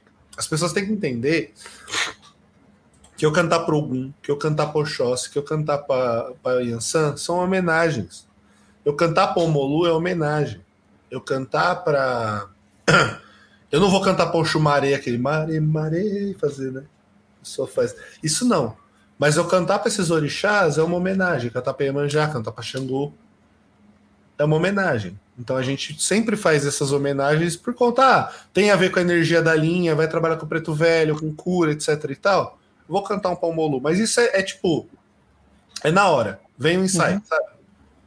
Mas assim, aí depois disso, cantei, abri a gira, aí começa com uma. Geralmente eu toco duas entidades. Eu toco, por exemplo, sábado eu vou tocar malandro e baiano. Certo. Eu toco os malandros primeiro. Ah, quem já tem malandro, atendeu tal, ajuda depois a cambonar nos baianos. Não precisa ficar virando de entidade de novo. É que tem filhas minhas que tem baiano e baiana. Ou baiano e malandra. Tem baiano, tem baiano e trabalha com uma Maria Navalha também, entendeu? Sim. Aí vai vir a navalha primeiro, depois vem o baiano e aí depois ajuda a cambonar. E aí o processo daqui de casa é o de sempre. Ah, não, não, não incorpora, vai ajudar na parte administrativa. Eu faço ficha das pessoas, com quem vai passar, com quem passou, para eu ter controle, porque eu moro aqui. Sim. Segurança. E aí depois as pessoas vão, vai ter as consultas. Que que eu- a única coisa que eu falo, vai se consultar com uma entidade só. Eu detesto, porque eu sempre aprendi o seguinte: por mais que você vai conversar, você vai conversar com o meu tranca-rua e vai conversar com, outro, com o Exu da minha esposa. O mesmo assunto. Eles vão resolver, só que os dois trabalham de forma diferente. O que acontece? Cruza a linha. E aí dá Sim. tudo errado. E aí é uma coisa que eu falo muito. Não, não vai passar, tipo, com várias entidades, que até porque você me fode, porque eu não tenho muitos médiums que atendem. Sou eu, a minha esposa e mais dois que estão atendendo e outros que dão passe. Que eu libero para dar passe. E o que acontece? É isso que eu faço. Dessa maneira que eu ajo, e aí vai ter os gíria, vai ter tudo, encerramento, a organização, cada um vai para sua casa e acabou. Ótimo. Hum, O Roberto perguntou aqui se você entende malandro como direita, linha de direita. Eu entendo malandro como metá. Como uma linha que corta para os dois lados. Por quê? O pessoal fala muito de, ah, na verdade, eu acho que a única. E, e olhe lá com as minhas ressalvas. A única linha que não é dual, muito dual, é dos ciganos. Porque o meu cigano, ele detesta quando tem alguma coisa de feitiço perto. Feitiço, tipo, pesado, de morto. Ele não gosta, Uhum. vai embora. Mas todas as outras, ó, marinheiro vira para esquerda, baiano vira para esquerda, boiadeiro vira para esquerda, malandro vira para esquerda, tudo vira. Preto velho também, caboclo vira, se precisar. Então, tipo, eu não entendo essa divisão de direita e esquerda dentro da Umbanda, para mim ela é muito mais uma coisa para se organizar as ideias, mas no fim das contas é tudo entidades mortas que estão trabalhando em prol de alguma coisa. Ou o preto velho vai falar: não, fio, eu não consigo resolver isso aqui porque eu vou ter que mexer um pouquinho com o outro lado. Um caboclo vai chegar e falar: não, não vou mexer com isso porque algumas coisas assim, ó, não é da minha alçada esse tipo de Sim. assunto. Mas dentro daquele assunto, se precisar trabalhar com uma energia de outro, outra vibração, vai deixar de trabalhar? Então aí pode acabar de cruzando aí, tipo, ter um Exu com um caboclo em terra? Pode, mas isso só é nesse. Não, eu faço gira. Você perguntou uma vez para mim de giras temáticas, né? Sim. Geralmente eu faço temática. Mas se precisar ter um Exu em terra naquele momento, eu vou entender. Ou eu, ou a entidade, ou por exemplo, ó. Seu Chico teve que ir embora porque seu tranca-roupa precisa resolver um bagulho e ter um monte de baiano em terra. Beleza. Ele vem, faz o que ele tem que fazer, vai embora. Pede um cigarro, uma bebida para dar um, para dar uma limpada em mim e vai embora. Isso não é problema, porque acho que assim, tem muita gente que julga, já vi muita gente que critica isso, sabe? Sim. Eu, não- eu não gosto quando o negócio é. Ah, recebe o que quiser. Porque eu acho que aí fica, tipo, a pessoa vai sempre ficar sugestionada a receber chu e dane-se. 90% das pessoas faz isso. Mas quando, quando é uma coisa menos. Tipo, ó, uma necessidade, acabou que tá em terra, precisou vir Exu. Tá bom. Porque eu, eu faço temática porque ajuda na. na... O que, que acontece? O filho vai firmar a semana inteira o pensamento naquelas entidades para ajudar a trazer aquela energia. Dentro da casa vai firmar a vela pensando naquela energia. Então, por isso que eu gosto dessa coisa de temática. É mais uma questão. Como falar? É uma questão, acho que didática, sabe, minha. Sim. Por isso da temática. Mas não necessariamente, tipo, ai. Eu não gosto. Foi o que eu te falei, até no privado, eu falo para todo mundo. Eu não gosto de coisas feitas à moda caralho. Eu não gosto de coisa feita de bagunça. Porque tudo tem que ter um fundamento, tudo tem uma história por trás, tem uma coisa por trás. Fazer de qualquer jeito continua sendo de qualquer jeito. Ah, Lá no, no Oxum a gente costumava ter giras mistas, né? Uhum. Então aparecia. Só que assim, Exu raramente aparecia numa gira de direita. Então, Raramente. É, tirando o Tiriri, que Tiriri é complicado. É, mas é, você via baiano misturado preto velho, misturado caboclo. Eu vim dessa, dessa tradição, nessa cabeça. Quando eu abri o chão de Jorge, a primeira designação do, do Rompimato foi: vai ser gira temática. Vai ser Nossa. por linha. imagina Isso foi um cara. choque, cara. Foi muito choque pra mim. Foi muito choque. E aí ele falou justamente isso, porque os médiums eles precisam de ter tempo para se preparar. Sim. Então eu falei assim, beleza, cara, vamos, vamos nessa, vamos nessa. E aí É que a gente tá- uma dúvida. Pode falar. O seu rompimato é o mesmo que trabalha lá, na, lá em Santo André? O meu? É. É, pô, é o mesmo. Não, mas por que, por exemplo, lá naquela casa eh, se pode ter uma gira mista e na sua, sendo a mesma Ah, pessoa, ele. Porque ele que não- manda agora. Acho que é bem simples. É por isso mesmo, é porque assim, lá ele era submi- submisso. Apesar de eu ser pai de santo lá, porque lá eu Uhum. cheguei ao, ao cargo de pilar, né, da casa, que é o cargo de pai de santo, Sim. e ainda existe a questão da hierarquia e do respeito pelos mais velhos. Então eu não mandava lá. Eu tinha as prerrogativas, mas não mandava. Aí quando ele teve a casa dele, é como se ele tivesse a liberdade dele. E ali ele determinou, tanto que ele fez muitas mudanças. Então, é igual ao seu Chico. Ele mudou coisa pra porra. Eu não faço metade das coisas que a minha antigamente santo fazia. Eu respeito. A única coisa que é, é- é igual quase é a abertura. Quase igual. Quase igual. A abertura da gira, tudo, porque assim, eu ainda respeito uma ancestralidade que eu sigo. É, alguns filhos de santo meu já foram na casa antiga e eles chegam lá e falam assim: a energia é a mesma. Você sente uma familiaridade, mas a ritualística já é tem uma coisa toda sua, é toda do rompimato. É, então, não tem como. É que não tem como também, né, meu? Não tem como você, tipo, desassociar da sua raiz. Se a, gente, se a gente é muito focado filho da raiz, como é que a gente desassocia? Aí Sim. tem outra coisa que também, eu, e uma coisa que eu não entendo, eu vi também no TikTok também, aí agora eu queria perguntar para vocês. Médiuns que dividem a mesma entidade. Eu não concordo, porque eu acho que cada entidade é individual e um ancestral seu. Tem uma missão com você. Agora, não tô falando de falange, tá? Tá. Eu tô falando de pessoas que recebem Exu Caveira e o irmão de santo trabalha com o mesmo caveira que ela. Não, isso não, não acontece. Eu, eu também nunca consegui ver, mas eu vi muita gente do Rio de Janeiro falando que isso é normal. Não. E eu acho extremamente esquisito. É, O que pode acontecer é o seguinte: que a gente tem alguns casos já que eu de conhecimento e eu tenho até na minha casa. É, existe uma entidade que ela trabalha na família. Então ela incorporou no avô, o avô morreu, e passou para Não, herança. desse cara. Herança. Aí beleza.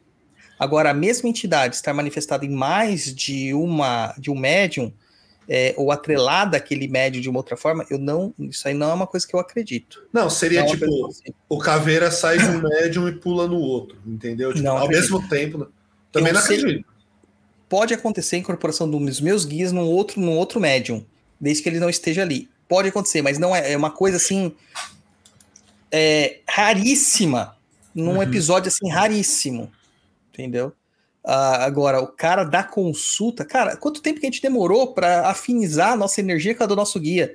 Entendeu? Isso aí não, não dá, não. Não, não, também não. Eu também, exatamente isso, porque além de tudo, dentro da Jurema a gente acredita de ancestrais nossos, não consanguíneos, mas nossos, e foram designados para trabalhar com a gente. Sim, Meu tranca-rua trabalha, tá comigo desde que eu nasci. Só que ele só foi se manifestar, ele me protegeu já de situações que ele falou: ó, lembra disso aqui? A única vez que você deu PT de cachaça na vida, que você conseguiu dirigir o carro e não morreu, fui eu. Mas eu não era da religião ainda. sim. E ele falou, assim, que nem o pessoal fala, ah, todo mundo tem Exu, aquela velho, velho papo que você já me viu falando, acho que várias vezes. Uhum. Eu acredito que as pessoas têm. Mas a enquanto você não cuida, você não manifesta, não só desenvolvimento, você não tá ali cultuando, presente com alguém que vai te ajudar a ter aquilo despertado, é o quê? Como você vai falar, ah, meu velho, minha velha, faz pra mim? Porra, você não deu nunca nada pra entidade. Você vai dar um pito, vai achar que charuto, etc e tal, basta, um padê. Não trata a entidade como seu familiar. Se você não trata ele como familiar, como você pode pedir alguma coisa? Não tem sentido. Exatamente. Puta Tem gente pariu. que trata a entidade como empregado. Eu acho isso absurdo. Cara, é entidade, é pessoas que não tem. Hoje em dia, as pessoas perderam o medo da entidade. Perderam não medo de tipo, não, é um tem que impor, não, é um respeito por aquela entidade, por aquela divindade. Uma coisa que eu vi muito, até falei com o irmão de Santo Meu esses dias, ele falou: "Meu, ele até falou, é muito bonito o amor que seus filhos têm pelas entidades de vocês e da Carol. Que a entidade dá um abraço, dá e aquilo lá, tipo, é um momento especial Sim. por conta do respeito, por tudo. Hoje em dia, tipo, eu venho de uma Umbanda que você, às vezes, tipo, lá onde eu eu comecei e tudo, entidades eram duríssimas com a gente. Duríssimas. Para você ter um elogio. Meu filho, você tinha que dar a pirueta, um duplo carpado twist e fazer muito certo para você ter um elogio. Mas era tipo um sanduíche. Elogio, soca porrada e um elogiozinho no final. Conheço bem esse, esse manual deles, né? Porque é um manual que eles seguem. É, e tipo, hoje em dia, o que a gente falou no começo, né? As pessoas começam muito de tipo, ah, mas pode, não sei o que, pode não sei o que lá. Eu falo, mano. Tipo, cara, é, é muita, é muita doideira acontecendo. Tipo, gente que recebe entidade de familiar vivo. Tipo, é herança de gente viva. Eu falo, gente, E, e sabe quando isso acontece? Tem a, gente tem uma, uma- um mito de quando a entidade de um familiar está incorporada no outro, é porque Hum. o familiar antigo vai morrer, né? exata, exatamente, exatamente. A gente tem essa questão. Pode acontecer, mas o cara, o cara tem que estar morrendo. Né? O cara não se manifesta mais, etc e tal. Rompeu Sim. completamente e não tem mais chance. A entidade sabe quando o cara vai voltar ou não vai voltar. Aham. Isso pode até acontecer, mas é raro, gente. Isso tá virando uma regra. É, Esse é então, problema. é isso que eu falei. É contra a banalização dessas coisas complicadas. Ó, o Roberto perguntou aqui, ó. Pai Vini, já ouvi que os mestres de Jurema são seres únicos e não espíritos que trabalham em falanges com o mesmo nome, entrando neste assunto. É, que esse mestre traz a trajetória toda de Sim. vida vindo de um médium ou no outro. Exatamente. Uma coisa que acontece é o seguinte: pessoas que carregam. É que assim, dentro da Jurema, se você for ver algumas ramas, é, isso não são falanges, os mestres não são falanges, mas mestre é um título, tá? Mestre é um título. A gente começa, mestre é aquele que ensina. Porém, seu Chico da Penha, ele não tem nada a ver com o seu nego Chico, com seu nada. Ele contou a história dele, a vida dele e o que, que ele foi na outra vida. Na vida pré- pregressa, ele trabalhar comigo, certo? Mas assim, Luziara só pode ter uma em terra ao mesmo tempo. Porque eles são espíritos únicos. Se um outro médium trabalha com a Luziara, geralmente quem tem. Quem tem, quem é assim, que tem nomes, essas entidades, trabalha com duas. Dois mestres. Por quê? Enquanto uma está em terra, a outra não se manifesta. Não é que dividem. São entidades diferentes, mas por via de regra, elas carregam a mesma ancestralidade. Então o que acontece? Elas só se manifestam de uma vez, uma por vez. Você não Uhum. vai ver, tipo, outro, um Zé da Pinga trabalhando e outro médium com o Zé da Pinga também. Entendeu?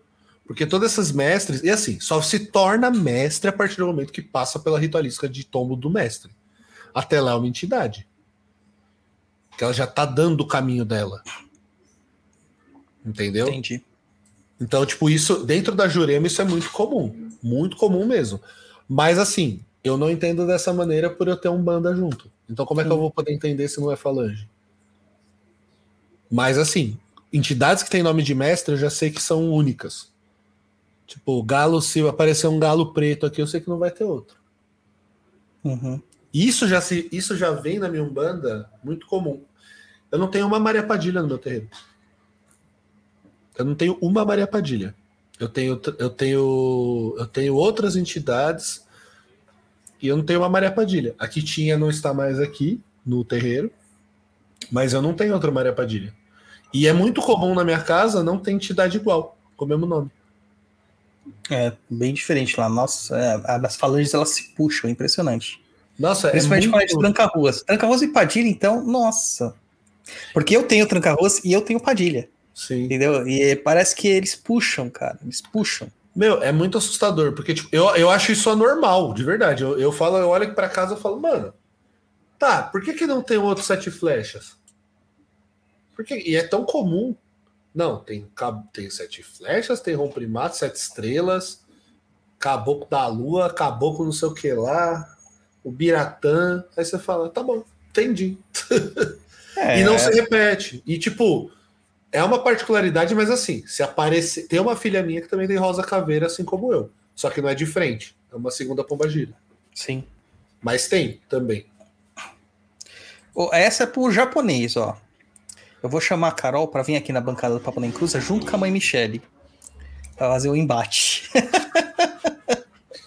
Você japonês, você sabe qual que é o Exu do Cristiano Ronaldo, japonês? Essa é fácil, japonês. sabe? Não faço ideia. Pô, Exu do ouro, japonês. Porra, eu ia falar. Será? Acho que tem, deve ser outro Exu dele, né? Exu diamante, deve ter. Tudo que o cara toca vira ouro, mano. Cara, falaram pra mim quando eu falei do Exu do Ouro que tinha Exu Diamante, Exu Rubi. Tem, falei, cara. gente, Quer dizer, não existe. Pera aí, Tem. gente. Pera aí, pera aí, pera aí. Tem pessoas que dizem que tem. Tá? Supostamente, Não supostamente. supostamente, Não estou existe. afirmando que tenha. Tô falando que eu já vi pessoas relatando que tem. deixar bem claro, supostamente existe esses Exus. Olha, o pessoal fala muito isso aqui, ó. Perguntavam assim, qual que é a coroa mediúnica do japonês? Eu já descobri, é Xangô Koshun. Aí depois ele pergunta assim, qual que deve ser o Exu do japonês? Cara, eu vou oracular pro japonês. Eu vou descobrir. Eu não vou falar nada. Eu não, eu não gosto de chutar, não. Ai, ai. Vamos para as perguntas já, porque a pauta já acabou. Cara, se a gente ficar conversando aqui, a gente vai conversar até amanhã. Vamos pras lá, vamos, perguntas. vamos lá. É, primeira pergunta aí da Emiliane Campi, L. Uma questão é, que meu marido levantou ontem. É comum, quase todos os terreiros, os Exus de alguém da hierarquia sempre ter um tranca-ruas. Isso é comum? Ao meu ver, Tranca-Ruas ele é um Exu tão an- antigo e muito comum ser presente em terreiros. Mas, tipo, você fala do pai de santo ou da mãe de santo ter Tranca-Rua, não necessariamente. Porque existem, existem casas que tem outros Exus de frente. E, tipo, mais Tranca-Rua sempre é muito presente, que nem o Douglas falou. Você tem, né? Tenho, mas o meu tranca é de fundos, né? Então. É o tranca da tronqueira. É. Tem muita gente que tem. E, tipo, que nem o Tiriri que eu falei, eu não recebo ele. Ele é o Exu da minha porta. Eu alimento ele e cuido dele. Seu Tiriri nunca, pe nunca pegou meu corpo porque eu montei ele depois que eu me iniciei também. Tem esse outro fator, né? É, talvez ele não tenha encontrado o caminho. Aí eu, eu fico me questionando assim, né? Porque na Kimbanda, a prerrogativa da Kimbanda é incorporar o Exu. Todos os Exus que compõem sua coroa. É, então a gente pode incorporar, hum, dependendo da, da, da estrutura de Kimbanda que você tá, até 20 Exus diferentes. Exu e Pombogira misturado, né? Exu pra caramba, cara. Exu Porra, pra caramba. É, eu sempre incorporei o Tranca-Rosa, sempre incorporei a Padilha, sempre incor- a minha Padilha é uma Padilha da praia. E sempre Hum. incorporei o Tiriri da Calunga. Só que o Tiriri é, é extremamente onipresente na minha vida, sempre foi. O Tranca-Rosa ele vem em momentos muito pontuais, né? Só que na minha casa anterior, lá no Oxum, o, o, o chefe da trunqueira também era um Tranca-Rosa. É. Então, Então, assim, de certa forma, eu acho que o Tranca-Rua sempre acompanha os dirigentes, cara. Sim. De uma forma ou outra ele acompanha. É, é igual, é igual, é igual quando o pai de santo de candomblé assenta. Ele sempre tem uma queçã, que é o Exu que protege o pai de santo. Sim. O meu Tata de Kimbanda, ele tem um tranca-ruas, só que é um embaré. Entendeu? O meu tem cruza. É, então. É o meu é das almas. E aí na- no meu terreiro ainda tem mais dois das almas. Que é bem interessante quando tá todo mundo incorporado, né? Ô, seu tranca! Que? É. É bem assim mesmo. Próximo japonês. Vamos lá. Próximo é é do ótima, essa é ótima. Daniel Anderson. Qual foi a treta que mais te deixou puto, Vini? Acompanha o TikTok dos dois papais de Santos aí e sempre entra nas lives lá pra perguntar as coisas. Cara, de- o que me deixa mais. Ó, não é nem briga com pessoas, não é nada disso. Porque o que me deixa mais irritado é a orixalização da Umbanda. De verdade. Acho que é o que mais me deixa puto. Exu do ouro, ai, não sei o quê. Que não... É Bianda Santo, que é a nova briga, né, do TikTok. Sim. que, tipo, a briga que mais me deixa bravo é o povo do Saraceni jurar de pé junto que tem o Chumari na Umbanda logo Nedé.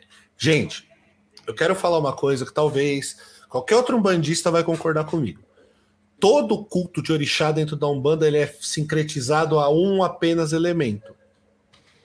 Certo? Ogum com um elemento. Como é que você vai me trazer o Xumaré, que é um orixá encantado que precisa de três elementos para ser cultuado para dentro da Umbanda? Como que você vai fazer um falangeiro de alguma coisa que não existe? Ou pior, Logunã, Oroiná, essas coisas que não existem na Umbanda. Depois que eu descobri, eu fui ler essa porra. Eu não tô, eu não tô tipo achismo. Eu li e eu fiquei puto com cada palavra que eu lia. Aquele negócio dos tronos, cara. Uhum. Sério. Quando você falou comigo dos negócios que você sabe por fora, não, vou- não sei nem se eu posso falar aqui, fez mais sentido ainda tudo isso. Isso que é o negócio que mais me deixa puto. Comercialização da religião. Mas não da forma de tipo, é trabalho, você tem que fazer um trabalho porque é caro, porque dá trabalho, porque bate no corpo. Comercialização. Você vender um curso de sacerdócio. Primeiro que sacerdócio não é curso, não é vontade, é destino. Isso acho que mais me deixa puto. As pessoas que são enganadas por isso. Todo o resto, pra mim, velho, as pessoas que enganam os outros são o que mais me deixa puto.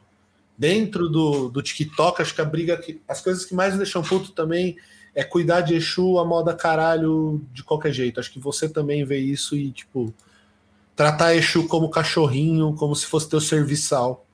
Dar Exu pros outros a toque de caixa, a rodo, num joguinho de baralho ou qualquer coisa. É isso. É. Acho É, e o- o- uma- essa coisa aqui. O Roberto me falou aqui, manda essa fofoca no WhatsApp, depois eu falo pra você. É, essa coisa dessa criação de sacerdócio, cara. é, logo no comecinho lá do, do blog, eu batia muito nisso. Só que blog não tinha essa visibilidade toda, né? Quando a gente começou com o Papo na Encruza, a gente percebeu. Pô, o Papo da Encruza é de 2017, né, Japa? 2017. É, a, gente vai, a gente começou a perceber que depois de um tempo mudou o discurso dos sacerdotes, dos, dos, dos vendedores de sacerdócio. Aí não era mais curso de formação sacerdotal, era um curso de instrução sacerdotal, onde fazia, mas não te qualificava a se tornar sacerdote. Ou seja, de novo, né, pelo artigo do consumidor, é uma venda enganosa, é uma propaganda enganosa. É porque tá lá Exatamente. curso de sacerdócio, mesmo que tiver formação sacerdotal, te implica em dar autoridade sacerdotal para você abrir casas. E eu lembro que a primeira vez que me chocou muito essa coisa foi que eu fui visitar um terreiro de uma pessoa, um conhecido. Eu vou, vai visitar meu terreiro, você vai adorar, não sei o quê. Quando eu cheguei lá, só tinha estola dourada. Ai, Eu gente. falei, cara, não é possível que nesse terreiro são todos sacerdotes. Todos são Isso, sacerdotes. isso, isso que eu ia falar. A estola dourada ela é um símbolo, né? Sim, a estola e o, e o filá dourado, né? É o símbolo que você é sacerdote. Os não sacerdotes usam branco, né? Usam o branco. Ai, gente, olha. Saraceni me tira do eixo, cara. O Saraceni criou escola, né? E acabou gerando isso. Agora tem um cara que usa é, é, filá azul, né? A rama dele usa filá azul. E assim vai, e assim vai, essas coisas. Assim, cada um cria o que dá para se criar. ai, ai. Mas isso são curiosidades, meu povo. Por favor, não me processem. Tô tentando Processo achar japonês. aqui. Porque eu Porque porque é mais fácil. Não. O Vamos lá próximo ta- é, é- também é legal essa pergunta. Ó, Daniel Anderson, qual a visão de vocês sobre curso online sobre macumba no geral? Vejo que muitas pessoas ainda têm cabeça fechada para esse tipo de coisa. Dizem que só se aprende as coisas dentro do terreiro. Ah, vamos lá, eu tenho uma opinião muito forte sobre isso. Eu não sou contra você estudar. De forma alguma. Eu falo para meus filhos: toma cuidado com o que vocês leem na internet, mas assim, tenha consciência de uma coisa. Tem coisas que você vai ler, você vai estudar, você vai falar: não, beleza, estudei, agora eu vou entrar num terreiro. Você vai chegar lá, aquilo lá que você aprendeu não serve pra porra nenhuma. Exatamente. É sim, todo conhecimento. Cara, eu li o Saraceni. Você acha que isso me capacita a ser um sacerdote daquela bosta, mesmo não sendo nada? Cara, é isso, é bem simples. Tipo, realmente eu acredito que você aprende no terreiro porque você vai estar dando sequência a uma série de ritos. O jeito que eu toco a minha umbanda é diferente do jeito que o Dodô toca a umbanda dele. É diferente. E tá tudo bem, foi aquilo que eu falou. Essa série tá exatamente aqui para trazer as formas diferentes de ver. Só que assim, tem gente que vem de outra casa, teve gente, teve filha minha que veio veio do veio do Saraceni e ela tem completa noção de que tudo que ela aprendeu não valia de nada. Até porque eu falei para ela, falaram para ela que ela era de Oxum ou Pará. Eu falei, minha filha, o Pará não existe na Umbanda. Até porque qualidade de santo depende de Itã e é uma conjunção de orixás, então não tem. Nossa, que Qual- curioso isso, porque na Moda Sagrada não tem qualidade também. Tem sim, ou para. Rodrigo, o Rodrigo lá, o do Exu do, que escreveu o livro do Exu do Ouro, Rodrigo Garcia, né, O Queiroz. É, Rodrigo Queiroz. Olha lá, Umbanda, Umba, é, o livro Exu do Ouro sobre a vibração de Oxum Opará. É, então, É. isso aí deve ser coisa do Rodrigo, cara, porque nos, nos primeiros livros do Saraceni, ah, Código de Umbanda, cara, eu li tudo também, li tudo para fazer pesquisa, né? É. E eu não lembro de ter, eu não lembro de ter qualidade, porque, mas isso também acontece, tá? Não tô dizendo que não acontece, tô dizendo que não é cânone, É, porque eu tenho um, um conhecido meu que falou realmente é, que ele deram qualidade do Ogum dele. Qual? Você sabe? Não lembro agora, faz muito tempo, cara. Porque assim, é... ah, outra coisa que o pessoal fala, né? Ah, algum, algum rompe-mato, essas coisas, é tudo caboclo. Qualidade é outro rolê. Mas assim, eu não sou cabeça fechada com relação a você estudar concurso nem nada, só que tem a ciência que não te capacita para muita coisa se você for tudo for sozinho, se você não tiver um mais velho que te deu aquilo. Por isso que eu falo, você aprende só dentro do terreiro? Sim, você vai aprender a reproduzir uma certa vertente, vai te capacitar uma certa vertente. Que exista, tá? Não o Saracen. Pô, vou ter que pegar. Agora fiquei curioso, vou ter que pegar meus livros que estavam dedicados ao, ao inverno aqui para pôr na lareira, vou ter que ver agora. Ai, complicado. Ah, ele perguntou minha visão de curso. Cara, eu sou a favor de curso. Da mesma forma que o Vini, desde que você não faça curso com um cara que não sabe nem falar o nome dele direito. Vai, a próxima japonês. Ó, você perguntou. é, o primeiro programa foi no dia 20 de julho de 2017. Tema da exunização de Umbanda. Foi esse aí, o papo na encruza. Maravilha. Caramba, exunização de Umbanda é quase a orixalização, né? É, porque na época a gente partiu desse pressuposto mesmo, né? É, porque tava tendo. Tudo era Exu, mas numa visão Exu guardião. E essa visão é uma visão que eu nunca compactuei. Até porque a minha, a minha Umbanda. 2000, quando japonês? 2017? 2017. A minha, a minha Umbanda sempre via Exu como compadre e comadre, mas como uma entidade que que você tem que tomar certos cuidados, porque a entidade ela é irracível. É uma entidade que tem ali as suas próprias ideias, suas próprias origens, seus próprios pensamentos. E o pessoal fazia como se os caras fossem, tipo, ah, o anjo da guarda que deita na minha cama. Cara, eu já ouvi gente de Saraceni falando que leva o Exu pra dormir com ela. Literalmente. Leva a imagem, deita na caminha e tudo mais, cara. Ah, tem um doido aí que dá arroz e feijão, né, pro Exu. Ah, Mas assim, isso aí é a- feito na. Isso é muito comum no. Santa Catarina, cara. Por incrível que pareça. Os caras. Sério? Mano, a, um, a Umbanda do Sul é muito louca, cara. É muito louca. A de Curitiba, viu, Natiele? Você tá ouvindo? Tomara, que senão você tá ferrada. É uma filha de santo minha. É, a de Curitiba é uma loucura, cara. É uma loucura. A do Pai Maneco, não é? É, tudo lá é Pai Maneco. Quer, é, é, uma vez eu conversei com uma mulher, ela falou: é, é um banda pura aqui, porque nesses negócios com candomblé. Eu falei: racista? Eu falei pra ela: você é racista? Pois falei, é. "Pô, Qual é o problema do candomblé, porra? Pois é.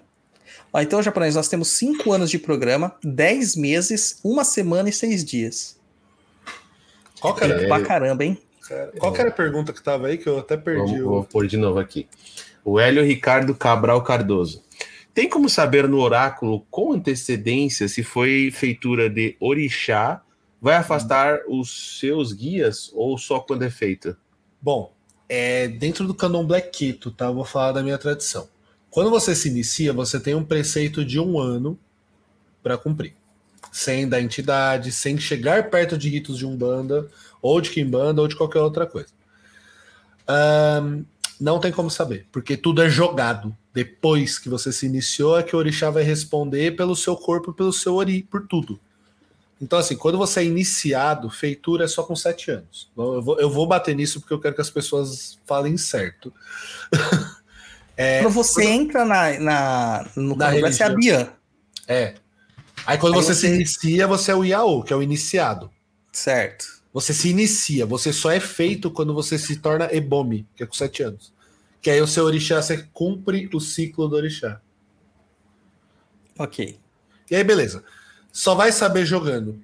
Porque o meu caso, o Orixá aceitou seis meses antes de eu iniciar. Foi no jogo. O Bus falou: não, você vai ficar seis meses sem dar espírito, mas o resto dos outros preceitos eu cumpri um ano. Preto, porco, é, bebida alcoólica. Todos os outros eu cumpri um ano. Todos os outros eu cumpri um ano. Normal. E é isso. E tipo, só. Mas geralmente quando é iniciado que você vai saber. Mas se algum guia não vai vir mais, só depois de um ano ou quando soltar, porque você vai. Talvez você perca. Você não saiba, não sinta mais energia. Ó, fiquei bem curioso saber. Imagina você na Kimbanda, cara. Como que ia acontecer? Ia ser bem, interessante ver.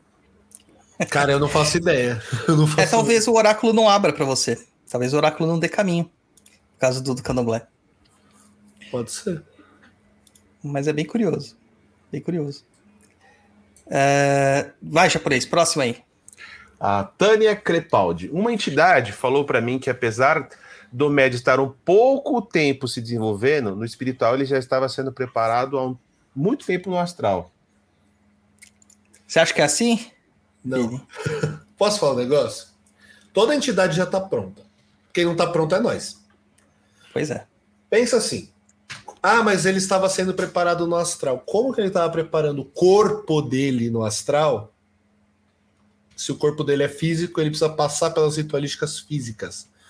A gente precisa entender que a espiritualidade é um equilíbrio físico.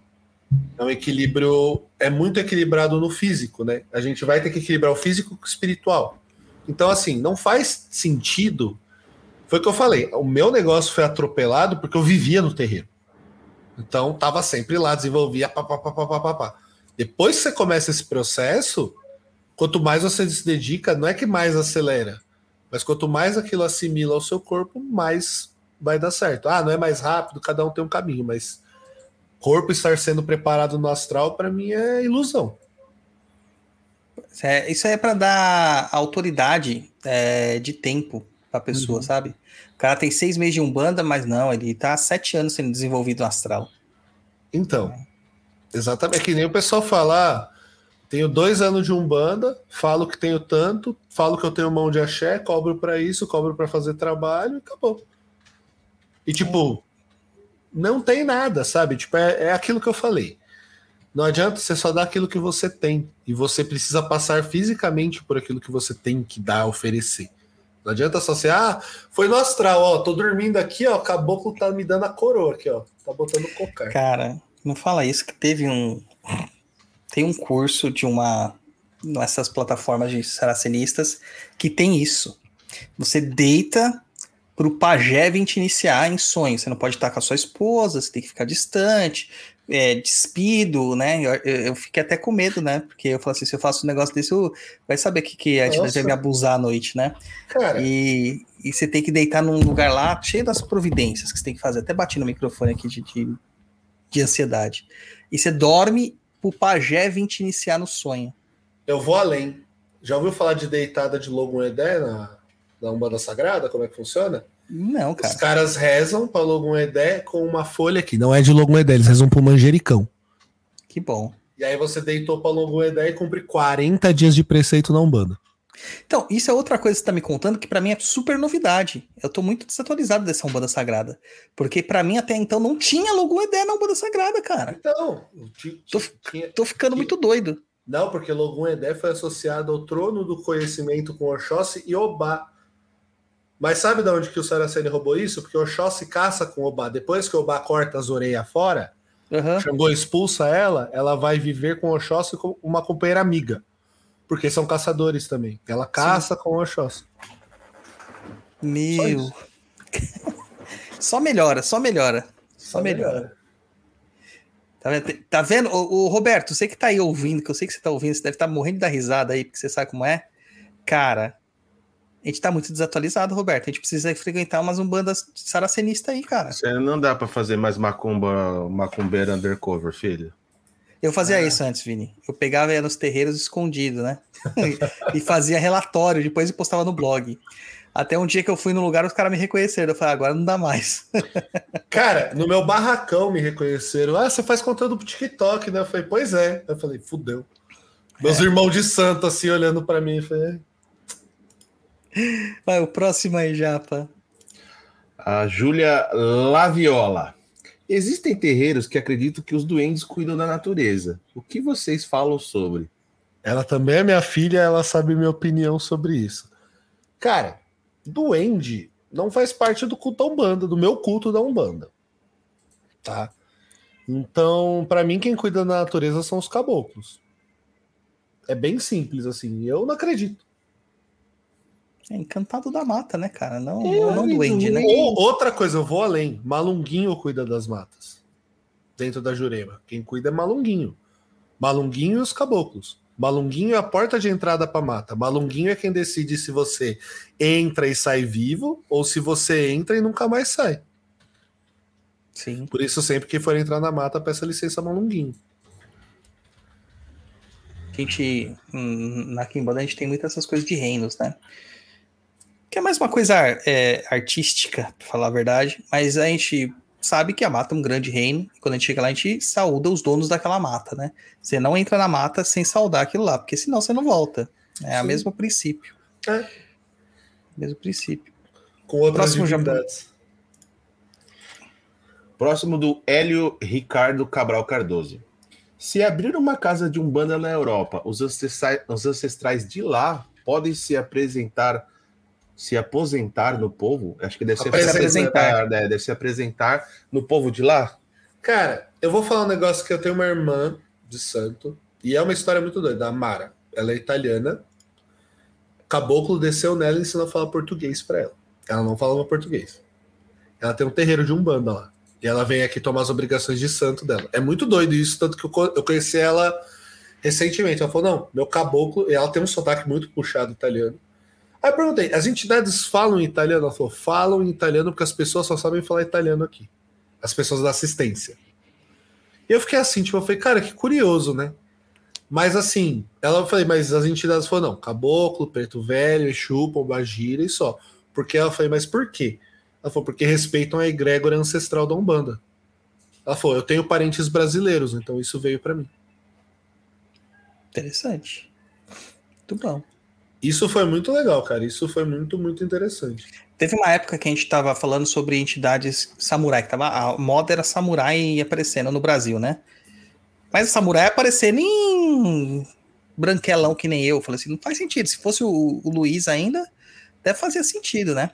Aí a- entrou uma menina do Japão, que ela frequentava um terreiro lá no Japão, e ela falou assim: aqui samurai aparece toda gira. Eu falei assim, mas aí tudo bem, né? Porque vem na linha de algum lá, eles falam que vem na linha de algum tem a ver com a, a- a ancestralidade do povo lá, que provavelmente alguém lá é descendente de samurai, né? Samurai deixou filhos por aí. Sim, samurai, samurai é uma categoria histórica, gente. Sim. É tipo. Porra? É, é uma profissão praticamente, né? exatamente. Vai, japonês. Ó, tô pedindo para responder o Pedro. É esse Pedro Oliveira, Vini? É, meu filho, não, eu já respondi, eu respondi. Aí, ó. É meu filho de santo. Vamos ler o do Pedro, senão o Pedro vai ter um infarto. Pensei que era o outro Pedro, aquele que a gente tem que agradecer Ah. porque a Umbanda existe. Vamos não, lá. O Pedro Oliveira. Pai Vinícius, por que alguns Exus e outras entidades não vêm mais em terra? No caso, alguns nomes acabam sendo raros, se aposentaram. Cara, eu vou falar muito que hoje tá na moda você falar de Kakurukaia, né? Uhum. Tá na moda você falar de Exu velho, Exu antigo, Exu tronqueira, Exu arrancatoco, que é assim, tem as modas dos Exus, né? A gente fala disso. Cara, quando eu, quando eu desenvolvi minha Rosa Caveira, ninguém falava dela. Mas ninguém. Eu não sabia porra nenhuma dessa mulher. Aí hoje todo mundo quer ter um Exu diferentão, quer ter um Exu cobra, quer ter um Exu assim, só que assim, eu aprendi que tem entidades que já passaram por tudo e não tem mais necessidade de tipo Kakurukaia hoje em terra. É muito raro, porque já tem missão. Talvez quem receba teve algum ancestral na família que tenha. Mas assim, ser raro, essas coisas é. Se o Exu, pelo menos assim, existe, não é o Exu do ouro. Não, mas hoje o eixo do ouro existe também, porque de tanto acreditar em alguma coisa, aquilo lá se torna verdade. Nossa, cara, mas como o Exu, Exu ou só um servidor da Não, não, é um servidor, é um servidor. É um servidor. Servi- é o que tem umas, tem umas quimbandas que, que cultuam o eixo do ouro hoje por causa dessa energia que virou, né? Mas são quimbandas luciferianas. E a gente geralmente fala que quimbanda luciferiana é aquele cara que não seguiu na quimbanda dele, é, não tomou todas as obrigações e montou a sua própria quimbanda. É né, manda então- Saraceni. É, não chega tanto. Porque eles ainda têm alguns fundamentos, que algumas coisas foram passadas para eles, alguns axés são dados, né? É, e se não houve briga, e se não houve rompimento ah, da digina dele, então ele continua com aqueles axés. Então o Exu dele tá sentado, as coisas estão assentadas. Né? Então tá funcionando. Agora, você pode encontrar isso em alguns, alguns livros. Mas, cara, na- ninguém da, da velha guarda fala de Exu do ouro. cara. Não fala. não, não Exu- fala. De dinheiro é o chama dinheiro. Sete moedas, né? Esses caras que dão dinheiro né? Exu Lalu, esses caras dão dinheiro. né? Esses caras dão dinheiro. É, agora, Kakurukaia é, virou moda faz um pouco tempo agora, né? É, virou moda uma- agora. Eu tenho uma filha de santo que tem uma Kakurukaia, a gente já sabe mais de um ano, ah, ah, o, o- e tem a ver com a ancestralidade dela. Na Kimbanda, a maior parte das coisas é com ancestralidade. E eu, eu tô vendo que tá aparecendo muito Exu de nome, o pessoal falando de Exu de nome estranho, por causa da- das Kimbandas que estão aparecendo no, no Instagram. Porque antes a gente não falava essas coisas, né? Então, como você Sim. tá, tá liberado hoje em dia para falar, e todo mundo quer ter um Exu diferente. É igual a Jurema, tá aparecendo um monte de mestre aí que eu olho e falo. Pois é. pois é. Próximo japonês.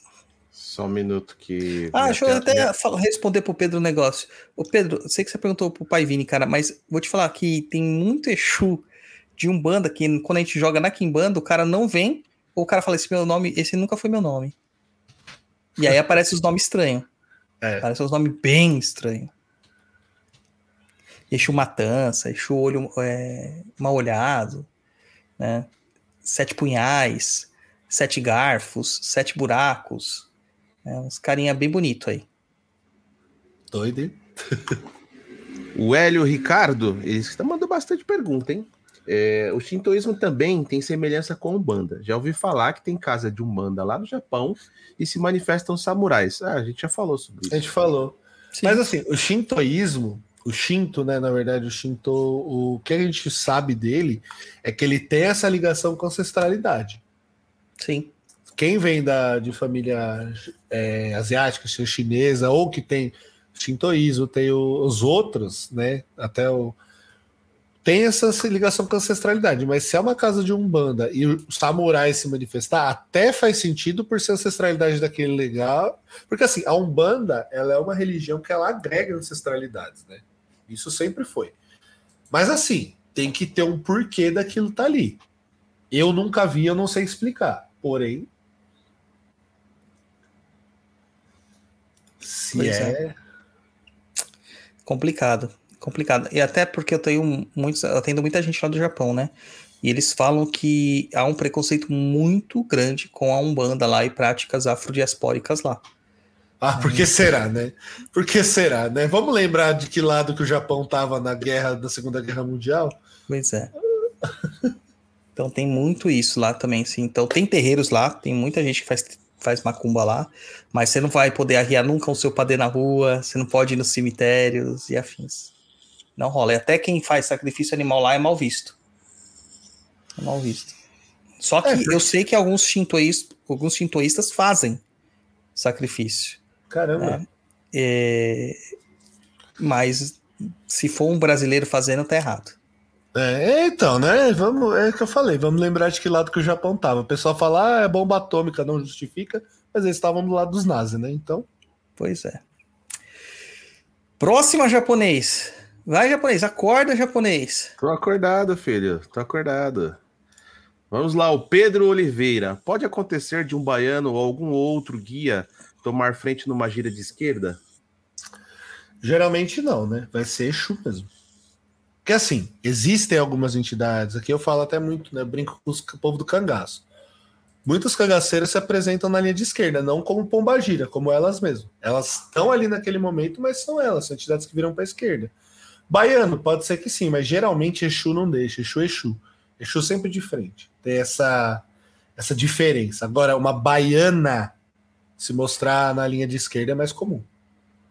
Porque Exu, cara, acho que talvez o Douglas vai concordar. Tem um negócio que eles são meio, não ciumentos, mas eles têm as coisas dele, é ele e acabou. Tanto que assim, por, possessivos. por mais que o Chico seja o dono do terreiro, eu tenho tranca-rua. Não, e não tem negociação. Um, não tem negociação. Cada um no seu momento. Mas assim, com relação, por exemplo, na minha casa tem muitas filhas que têm, tipo, cangaceiras que vêm na linha de Coagira. Que na esquerda elas se manifestam. Assim como muitas mestras, né? Mas elas não estão ali como pomba gira, culto a pomba gira. Não. É aquela entidade que está virada na esquerda e se manifesta ali. Isso É, é, é uma entidade, é, é assim, é que nem os encantados, né? A gente fala, eles, eles não têm um lado. Eles estão ali, mas acontece aqui de geralmente, ou um malandro pode tomar, que o pessoal fala do Zé Pilintra, não sei o que, não sei o que, não sei o que. Zé Pilintra pode vir como Exu. Um malandro pode vir como Exu. Mas a, eu, eu tenho uma discordância muito com o Zé Pilintra ser um Exu de frente e você não ter um outro Exu. Porque eu ainda acho que é uma entidade muito metá. Agora, um Exu mesmo, Exu Tranca-Rua, Sete Facadas, todos esses outros, eles têm a- o lugar deles. E eles são possessivos, como você falou. São bem possessivos mesmo. O Tiriri, o Tiriri ele tem uma rincha com o meu baiano. Na minha casa antiga é assim, né? Era, você incorporava os Exus, depois na gira grande que a gente tinha, no final vinham os baianos para dar uma aliviada no, no médium, né? E, cara, eu nunca consegui incorporar meu baiano junto de gira de Exu. O Tiriri não saía, cara. Ele só ia embora depois que todo mundo tinha ido embora. Sempre foi assim. Ele não vai. Não vai. Próximo japonego. Japonês aí se desenterrou, hein? ô? É que, você ficou, é que você ficou escurinho aqui, ó. É, A gente tem um amigo que tá no Canadá hoje, né? Que o apelido dele era japonego, porque ele era. A descendência dele é de Okinawa. Aham. mas ele é bem moreno mesmo. E aí o apelido dele, o Nick, né? Na época que usava nickname. Não sei se você é desses primórdios da Não, internet. na época não era name, era handle. É, Era é pior ainda, era mais antigo. É, Mirk? Mirk. Mirk. É, eu sou do Mirk. Vamos lá, o Douglas Requena. Os capa, capangueiros de Jurema, que aparecem em diversos pontos cantados. O que seria? Caboclo. Arreia, arreia, capangueiro da Jurema. Ô, Jurema! Quando fala de Jurema, o culto da Jurema Sagrada não tem nada a ver com a cabocla. É o, é o pau, o tronco da Jurema. É uma árvore pequenininha assim. É, ou, é pequena e fina, geralmente. A Jurema ela é o pau sagrado, né? É o tronco sagrado. Então, tipo, são os capangueiros que saem daquele lugar. Mas assim, a Jurema, a cabocla Jurema é uma coisa, o culto à Jurema Sagrada é outra. Existe cabocla Jurema no culto da Jurema? Sim. Mas é aquilo que fala. Ah, qual que é o grande mistério da Jurema? Uma das coisas mais complicadas e ao mesmo tempo fáceis de entender são as cidades da Jurema. Só que existem vários. O que, que são as cidades da Jurema? Nada mais são do que as árvores. Jucá, Junçá, é, Jurema preta, Jurema branca, e assim vai. Mas os capangueiros da Jurema são os caboclos. Maravilha. Vai, japonês. O Vinícius Pousada está esperando a resposta dele. Olá, Vinícius, chegou o seu momento, hein? Na sua vertente, tem restrições alimentares? Por exemplo, tem alguns cultos onde você é, você é pronto e não pode comer certos alimentos na sua casa. Na casa do Douglas tem. Cara, olha, aqui em casa a única coisa que eu peço para meus filhos, pelo amor de Deus, é não rodem trabalho com mel de favo. Se for mel de ritualística, foda-se, porque é açúcar. Mas mel, mel mesmo, não trago. Porque para ritualística. Mas comer alguma coisa, não. Porque a quizila é só para quem é iniciado de santo. Mas a questão do mel é por causa da sua iniciação. É, por conta da casa. Senão vocês arrumam um encrenca na casa inteira. Porque o Xóssi não detesta. Vela de mel, eu passo mal seu cheiro. A- Ó, tem várias quisilas de santo. A única que eu passo mal, me- mal, mal, mal, mal mesmo de estar perto é mel. Mel de verdade. Eu passo mal, é de dar dor de cabeça. Mas assim, sobre alimentos, a única coisa que eu peço, e até por tradição, é no dia da gira não comam carne vermelha. Um dia antes eu não ligo. No dia da gira evitem comer, porque a digestão é mais lenta, etc e tal. É mais para respeitar o corpo do médium. Mas se a entidade tiver que pegar, vai pegar de qualquer jeito. É só um plus para você poder estar mais preparado. Isso é só isso, mas tipo, ah, você é pronto e você não pode, eu não, não tem esse problema não. Porque Kizila é só pra... aí me surge uma dúvida, por exemplo, vários mirongas e coisas que o Douglas passa usa mel. É, não sei se de repente cabe alguma coisa. Como que você trabalha Melaço. em relação a isso? Eu faço melaço. Troco por melaço. Tudo eu troco por melaço. O único, ó, aí já é um segredo, um segredo de axé para qualquer pessoa que quiser ouvir. O único santo que só aceita mel e não aceita substituição é me- por melaço é o sangue. Só isso. Mas geralmente, qualquer co- coisa de candomblé que você for fazer, se tiver mel, geralmente os pais de santo eles, eles põem mel depois dos sete anos nas coisas que precisa colocar mel. Mas assim, feitiço, quando tem mel, alguma coisa, eu troco por melaço de cano. Uhum. E aí funciona. Porque assim, tudo aquela energia entende e respeita aquele orixá que tá por cima de mim. É só isso. É, e a abóbora também é um problema aqui em casa por causa de Ansan. Então, mas você vem de Queto, né? Então, É. provavelmente você tá vindo lá da, desde a rama da Casa Branca do Engenho Velho, né? Sim. Lá eles têm. Não sei se é lá agora, peraí que eu peguei aqui. No... Não, não é lá, mas vem de lá. Por ser uma casa, apesar de ser queto, mas ter uma cultura de Xangô, todas as casas eh, tradicionais têm de Xangô.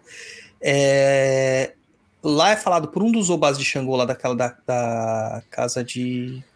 Acho que é da casa da Mãe Senhora já. É o Ale, é o Aleixé e Pofonjá. O Pofonjá. Ela fala que não pode comer feijão branco, não pode comer caranguejo, Então, não pode comer. Não, caranguejo. Ó, coisas que são quizila de todo iniciado. Caranguejo não pode porque é, é do, do início do mundo. Você não come o que foi dos primeiros primórdios. O feijão branco, a gente tem uma restrição que assim, é bom evitar porque é de egum. Uhum. Mas assim, eu, nun, eu nunca tive como quizila suprema. Jaca também. Jaca, quizila, de santo. Existem várias, na verdade, né? Mas assim, é, essa do feijão branco, assim, até descobri depois de mais velho de santo. Mas eu perguntei pro meu pai, ele falou, filho, depende. Depende da casa. Porque, tipo, as ramas antigas existem, mas se dividiram em muitos outros axés, né? Sim, sim. É, Mas- eles- inclusive, achei aqui o livro do Ildácio Tavares, ele é um dos 12 obás lá do Aleixé, e Lei Opofajá.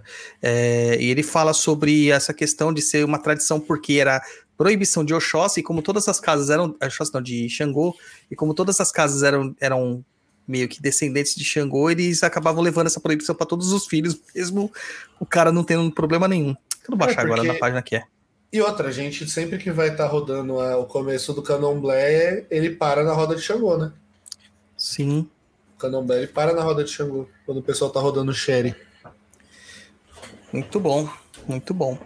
Porque você falou que na minha casa tem restrição alimentar, Japão, que restrição alimentar que tem? Ué, isso aí, de não comer carne, de antes, não ter Não, preceito, tá... con- né? conjunções carnais. Não, Ah, isso é preceito, pô. preceito, preceito tem. É, restrição é tipo pra sempre, nunca mais. É, assim. nunca mais. Eu tenho uma restrição Ah. que eu tenho que quebrar por causa do, da Kimbanda, mas é, é, é tolerado. Álcool, não posso beber álcool. De jeito nenhum, nada que vá a bebida alcoólica. Caramba. Mas essa, esse problema não é nem de algum, cara. Esse problema é do meu caboclo. Caramba. Ele não aceita nada que vá bebida alcoólica, nada. Mas quando como ele que me mandou ir pra Kimbanda, ele falou assim: você só pode beber, porque não é você que tá bebendo, quem tá bebendo é o Exu- é na Kimbanda. Toda regra tem sua exceção. É, tanto É, que quando é. eu tomo álcool, eu fico muito zoado, né, Japa? Fico bem louco. Caramba. Fico bem louco. Às vezes eu quebro, né? Porque você, às vezes você né, toma, come um bombom de licor. E até nisso, cara, até nisso. Né? Aquele risoto que vai vinho. Às vezes Caramba, eu gosto até- de tomar um copo de vinho. Aquela toma- salada que vai vinho, né? E torresmo. Bom pra Então, caramba. Aí me Isso é coisa de cara. Santo André, hein? Isso É é, coisa coisa de de Santo Santo André. Aí, japonês, o próximo japonês. Santo André, eu lembro da campanha, sempre que fala Santo André, eu lembro que tinha visite Santo André e ganha uma multa. É bem assim mesmo. Agora não é mais tanto, mas era bem assim Mas mesmo. antes era, cara. Antes era, nossa. Se A você- minha primeira multa eu tomei em Santo André, cara. Tomei duas Nossa. no mesmo dia. Você sai de Mauá ali, você entra em Santo André, mudava pra 60, do nada. É. Fala ali na isso. Pirelli ali. Isso. Ali mesmo. É exatamente ali. Tomei muita multa ali também, viu? É, porque você tinha que pegar esse caminho ali, pegar depois cair pro Celso Daniel lá, o estádio, e até o Não. final lá, não é? A minha, a- quando a minha primeira esposa morava lá, lembra? Mal, eu ia direto pra lá. Não, sim, mas e por causa do terreiro também, não também, tinha lá? também. O terreiro você tinha que pegar lá e cair pelo estádio lá. Acho que é Celso Daniel o nome do, Celso do Daniel. estádio. Não, o estádio é Bruno Daniel. Bruno, Daniel. isso. Bruno Daniel. Bruno e- José e Daniel. Até o, até o final lá para chegar no Mamãe. É, ali pra. É, ali pra. Vila Luzita. Planuzita, é isso mesmo. Isso aí. Próxima Vamos lá. pergunta aqui. Ah, Ixi, Uh, a Yasmin Carvalho. E o violão no lugar do atabaque? Pode? Cara, cara, eu vou falar sobre esse negócio. É, Yasmin também é minha filha, mas eu vou falar um negócio. Qual que é? Eu falei, como música, como projeto musical, até vai. Agora, dentro do terreiro, mano, a galera vira, tá tocando lá pra criança. Aê, parre. O galera vira tudo igual, mano, ao mesmo tempo. É tipo, dá uma giradinha assim, velho. Você fala, Sim. mano, que porra é essa, velho? Exu. Você viu os Exu batendo cabeça? vi. Batendo cabeça pra roda de cigano. Exatamente. Cara, é muito bizarro. Assim, é, é, é um apagamento histórico, embranquecimento cultural, assim, que você fala, porra, aí você vai ver de onde que é? Lajeado, Rio Grande do Sul. Aí explica muita coisa. Não, cara, eu nem falo que é embranquecimento, eu falo que é empobrecimento. Também. Porque o cara tira até questões até da própria cultura dele. Entendeu? É, É, é, é, é bizarro. É bizarro. Bizarro. E lá no, lá no Rio Grande do Sul, tem um outro cara lá que faz um TikTok. Cara, tem esse cara, ele entra, minha mulher já vira assim pra mim e fala assim: não passa mal, hein? Segura a onda. E ela é de Yansan, olha só. E é porque o cara, mano, ele só incorpora, ele incorpora tudo igual, tudo dá giradinha, tudo faz assim com a mãozinha, tudo tem o mesmo rebolado.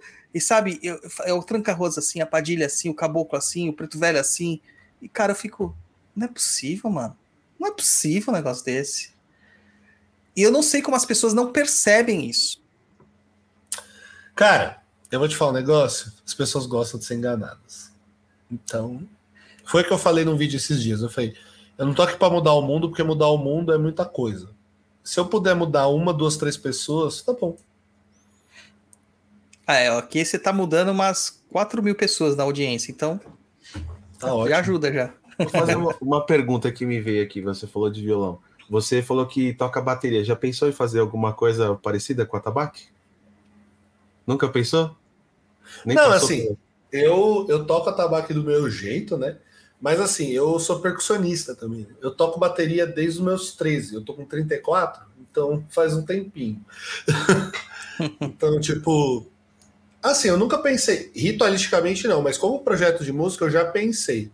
O foda é arranjar o resto da banda. Pois é. Tinha um camarada nosso que até tocava guitarra, ponto na guitarra e tal, mas ele fazia pra tirar sacanagem e tal, né?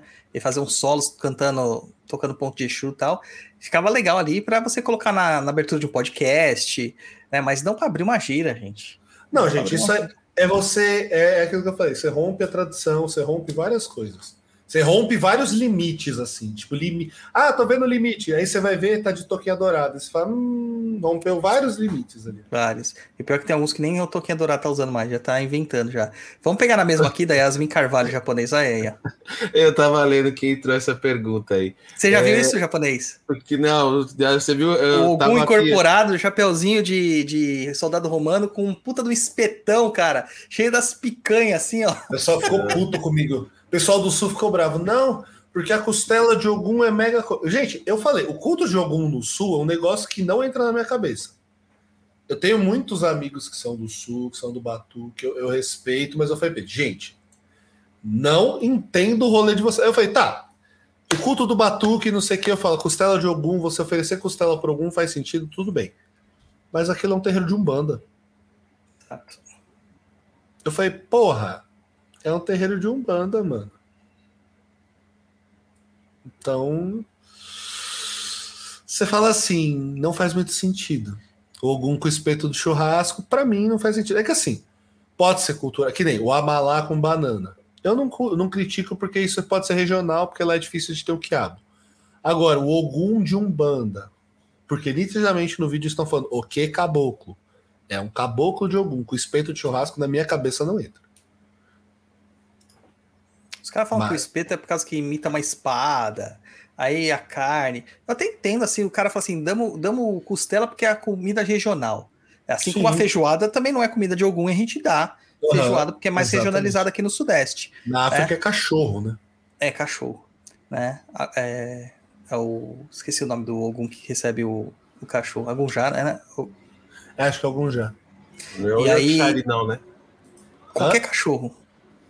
Qualquer cachorro. É que o Yorkshire é petisco, né? Não é comida, né? Não é prato principal. O cara vira-lata caramelo ali, ó. Vira um... Mas o cara, o cara entrar com espetão de picanha, os- a entidade fazer isso, tipo um desfile, ah, não dá, cara. Não Eu dá. também acho muito estranho. Eu acho estranho. Ah, mas eu- o pessoal do sul ficou bravo comigo. Eu falei, gente, eu não estou criticando o culto de orixá. Eu tô falando disso dentro da Umbanda. Não, o pessoal do Sul fica bravo com tudo, cara. Mas eles têm umas coisas muito bizarras, mano. Ó, o pessoal, a Michelle colocando aqui, ó. Gente, mas por que no Rio Grande do Sul é, acontece essas bizarrices? Cara, ninguém sabe por quê. É, eles falam que é cultural. Mas assim. Porque assim, eu vi a galera falando do batuque, eu falei, gente, esse negócio de você ocupar o orixá e você não poder saber não entra na minha cabeça. Mas assim, ó, aí eu vou falar, não vou falar do que eu não sei, eu vou falar do espeto de churrasco na Umbanda. É, não, pode mudar, né? Muda o nome, né? Né? Sei lá, faz outra coisa, mas hum, não vai. Próxima japonês, porque já deu fome já, cara. Já tô imaginando uma picanha, mano. O Gilbert Maia, qual foi a moda caralha mais absurda que você já viu? Meu filho também. Cara, Seus filhos estão querendo te colocar em uma situação complicada. Não é que eles sabem que o papo. É... Velho, eu sou daquele jeito do TikTok. Imagina no privado. Imagina com eles. Sei. Cara, acho que a coisa mais absurda que eu vi, absurdo mesmo, foi meu primeiro, meu primeiro babalorixá fazendo um eixo de bori. Não existe. Sim. E eu não sabia. Não pra mim. Um outro filho meu. E aí eu falei, mano, acho que foi a coisa mais bizarra que eu já vi. Exu de Bori. Hoje eu entendo, porque assim, eu iniciei, eu não passei pela Bianato em uma casa. Eu iniciei por necessidade. Sim. E aí, tipo, não sabia nada, o cara foi tirando grana de mim, grana de mim, até que eu falei, mano, chega. Aí eu fui pro meu antigo vô de santo, tomei um ano, foi a mesma coisa. Tirou grana, tirou grana, deu uma hora que eu falei, chega. E aí quase que eu desisti do candomblé, porque eu não sabia nada até eu entrar no Pai. Juro pra você, eu tô um ano e pouco lá. Tomei meus três lá. Eu cumpri Quelê três vezes, porque eu troquei Uhum. de axé.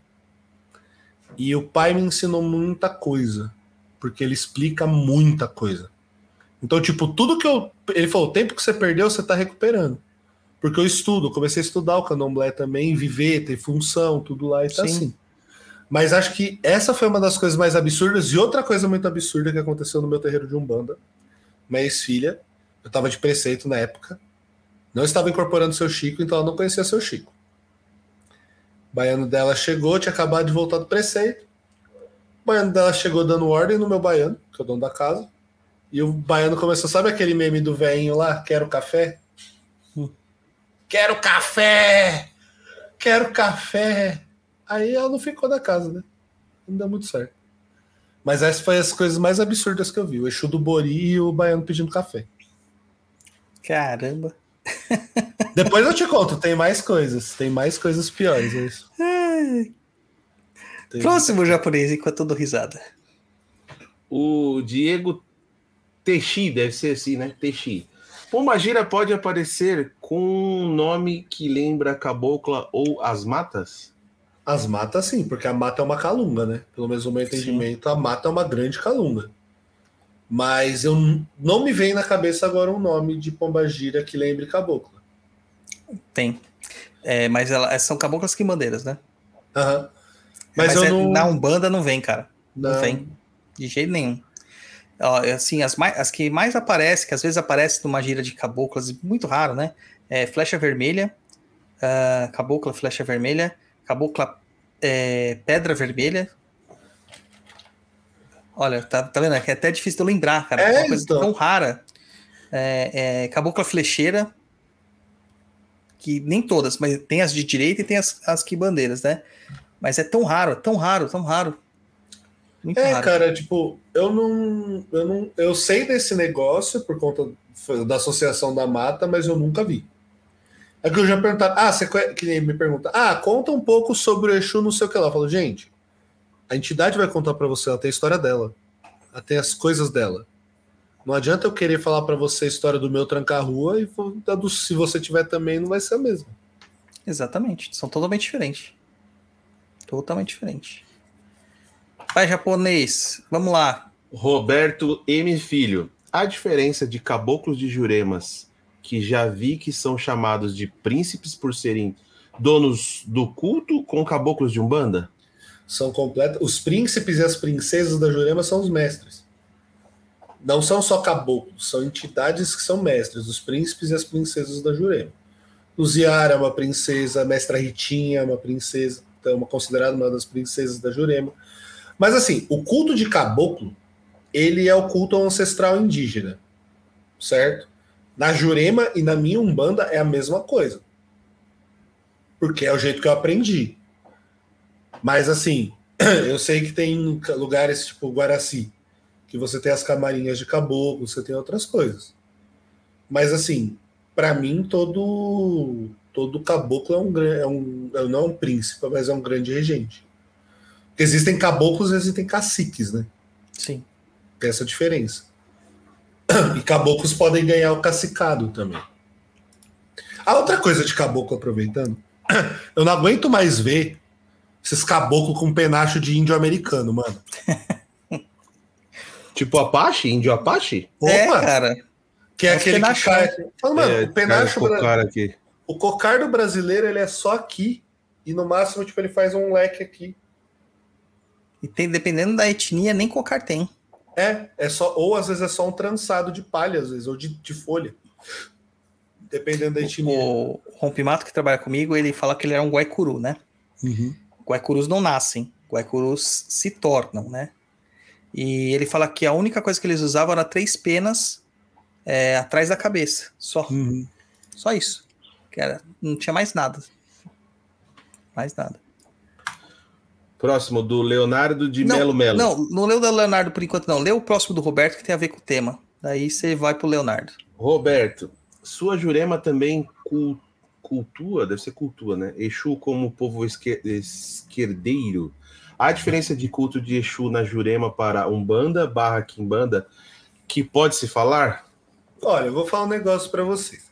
A Jurema em si, ela não tem culto nem de orixá, nem de, Kim- nem de Exu. Há quem diga assim, o culto de Exu na Jurema ele é agregado dos conhecimentos de Umbanda e alguns de Kimbanda. Exu se trata como Exu aqui em casa, se assenta na argila, né? Na argila, não é no cimento. Por Se favor. Exu come, Por né? favor. Mas assim, é isso. Não, não tem nada, não tem muita diferença, não. Do que eu sei, do que eu já vivi, não tem muita diferença, não. Porque Exu foi agregado ao culto da Jurema. Assim como ele é agregado a vários outros cultos, tipo o próprio culto de catiço do candomblé, não existe de fato no candomblé. Ele é agregado.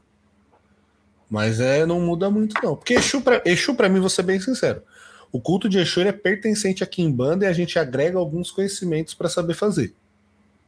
E é isso. Eu sempre falo assim, que Exu aparece onde ele quiser.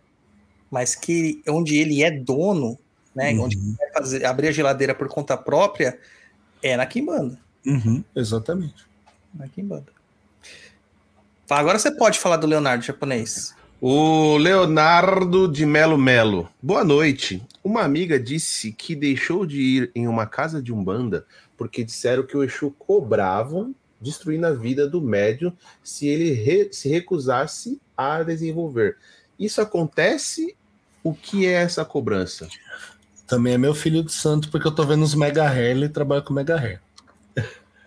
Cara, assim, não é que a entidade ela destrói a sua vida, porque, ó, eu vou falar um negócio que eu sempre penso. Quando você tem uma cobrança de espiritualidade, não é que a entidade ela destrói a sua vida, ela simplesmente não movimenta a sua vida. Eu entendo que tudo que a entidade faz não é que ela destrói, ela vai acabar. Quando a entidade fala que ela tira a mão de você, não é que ela está destruindo a sua vida. Ela simplesmente não está movimentando mais aquela energia. Eu, vejo a espiritualidade como um grande eixo. E você vai ter um eixo que vai sempre rodar. Se aquela energia não é movimentada, ou ela para de ter um, um empurrãozinho, ela vai movimentar mais devagar. Então a sua vida não vai andar como você espera. É isso que eu vejo. Não é que, tipo, ah, destruiu a vida do médium se ele recusa desenvolver. Não, simplesmente ela fala assim: ah, é que você não vai desenvolver mais? Tá bom. Cruza o braço e foda-se. E para de agir na sua vida. É isso, quando a entidade tira a mão ou quando a entidade simplesmente segue o baile. Sim. É simples assim.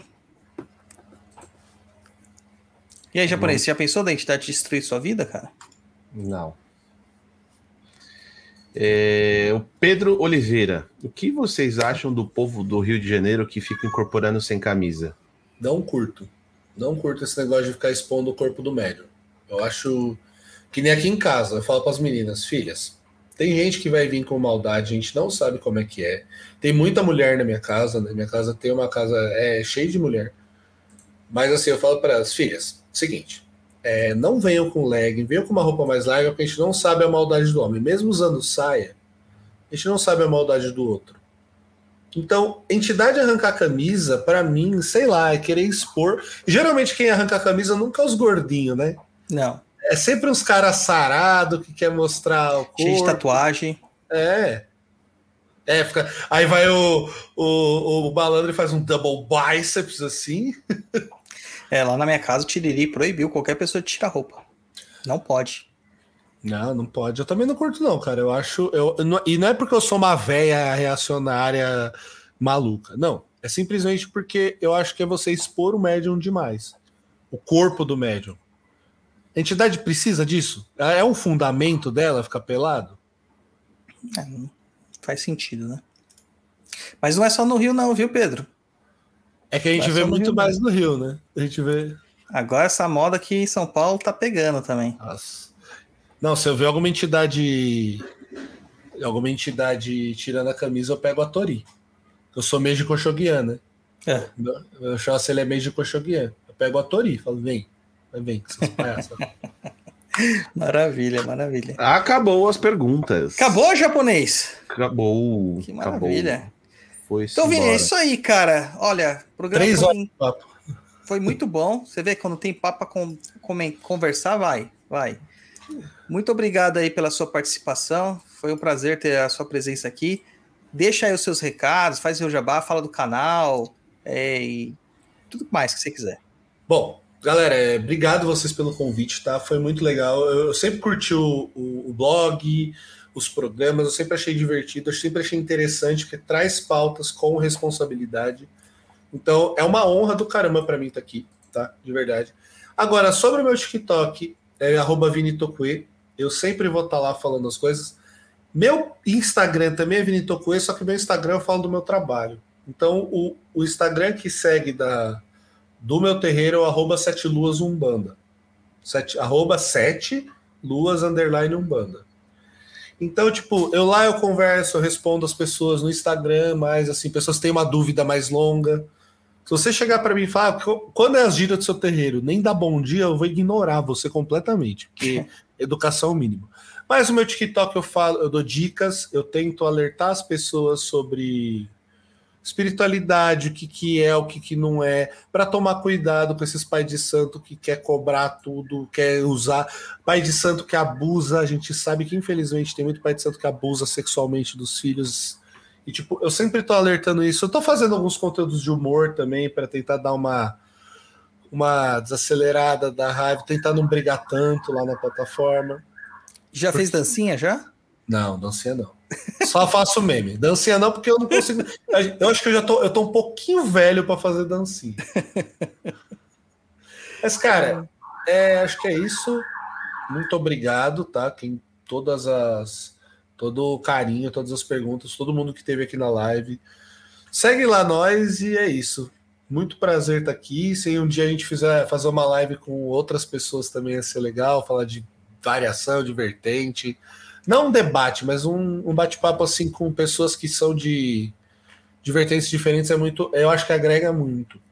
E nesse meu irmão de santo que eu conversei com ele, ele falou da banda Guaraciana, eu falei, pô, tem muita coisa que eu concordo. Ele falou, ó, as coisas do Guaraci, que ele começou de dar mocan para quem vira pai de santo no Guaraci, eu não faço. Eu bato nele e tal, etc. Mas ele falou, tem muita coisa que é muito legal, do que parece muito com o que eu faço. E tipo, a Umbanda em si, se você for ver, Caboclo Preto Velho não muda muito o jeito. O problema é você, foi o que eu falei, orixalização da Umbanda é um problema. Sempre vai ser.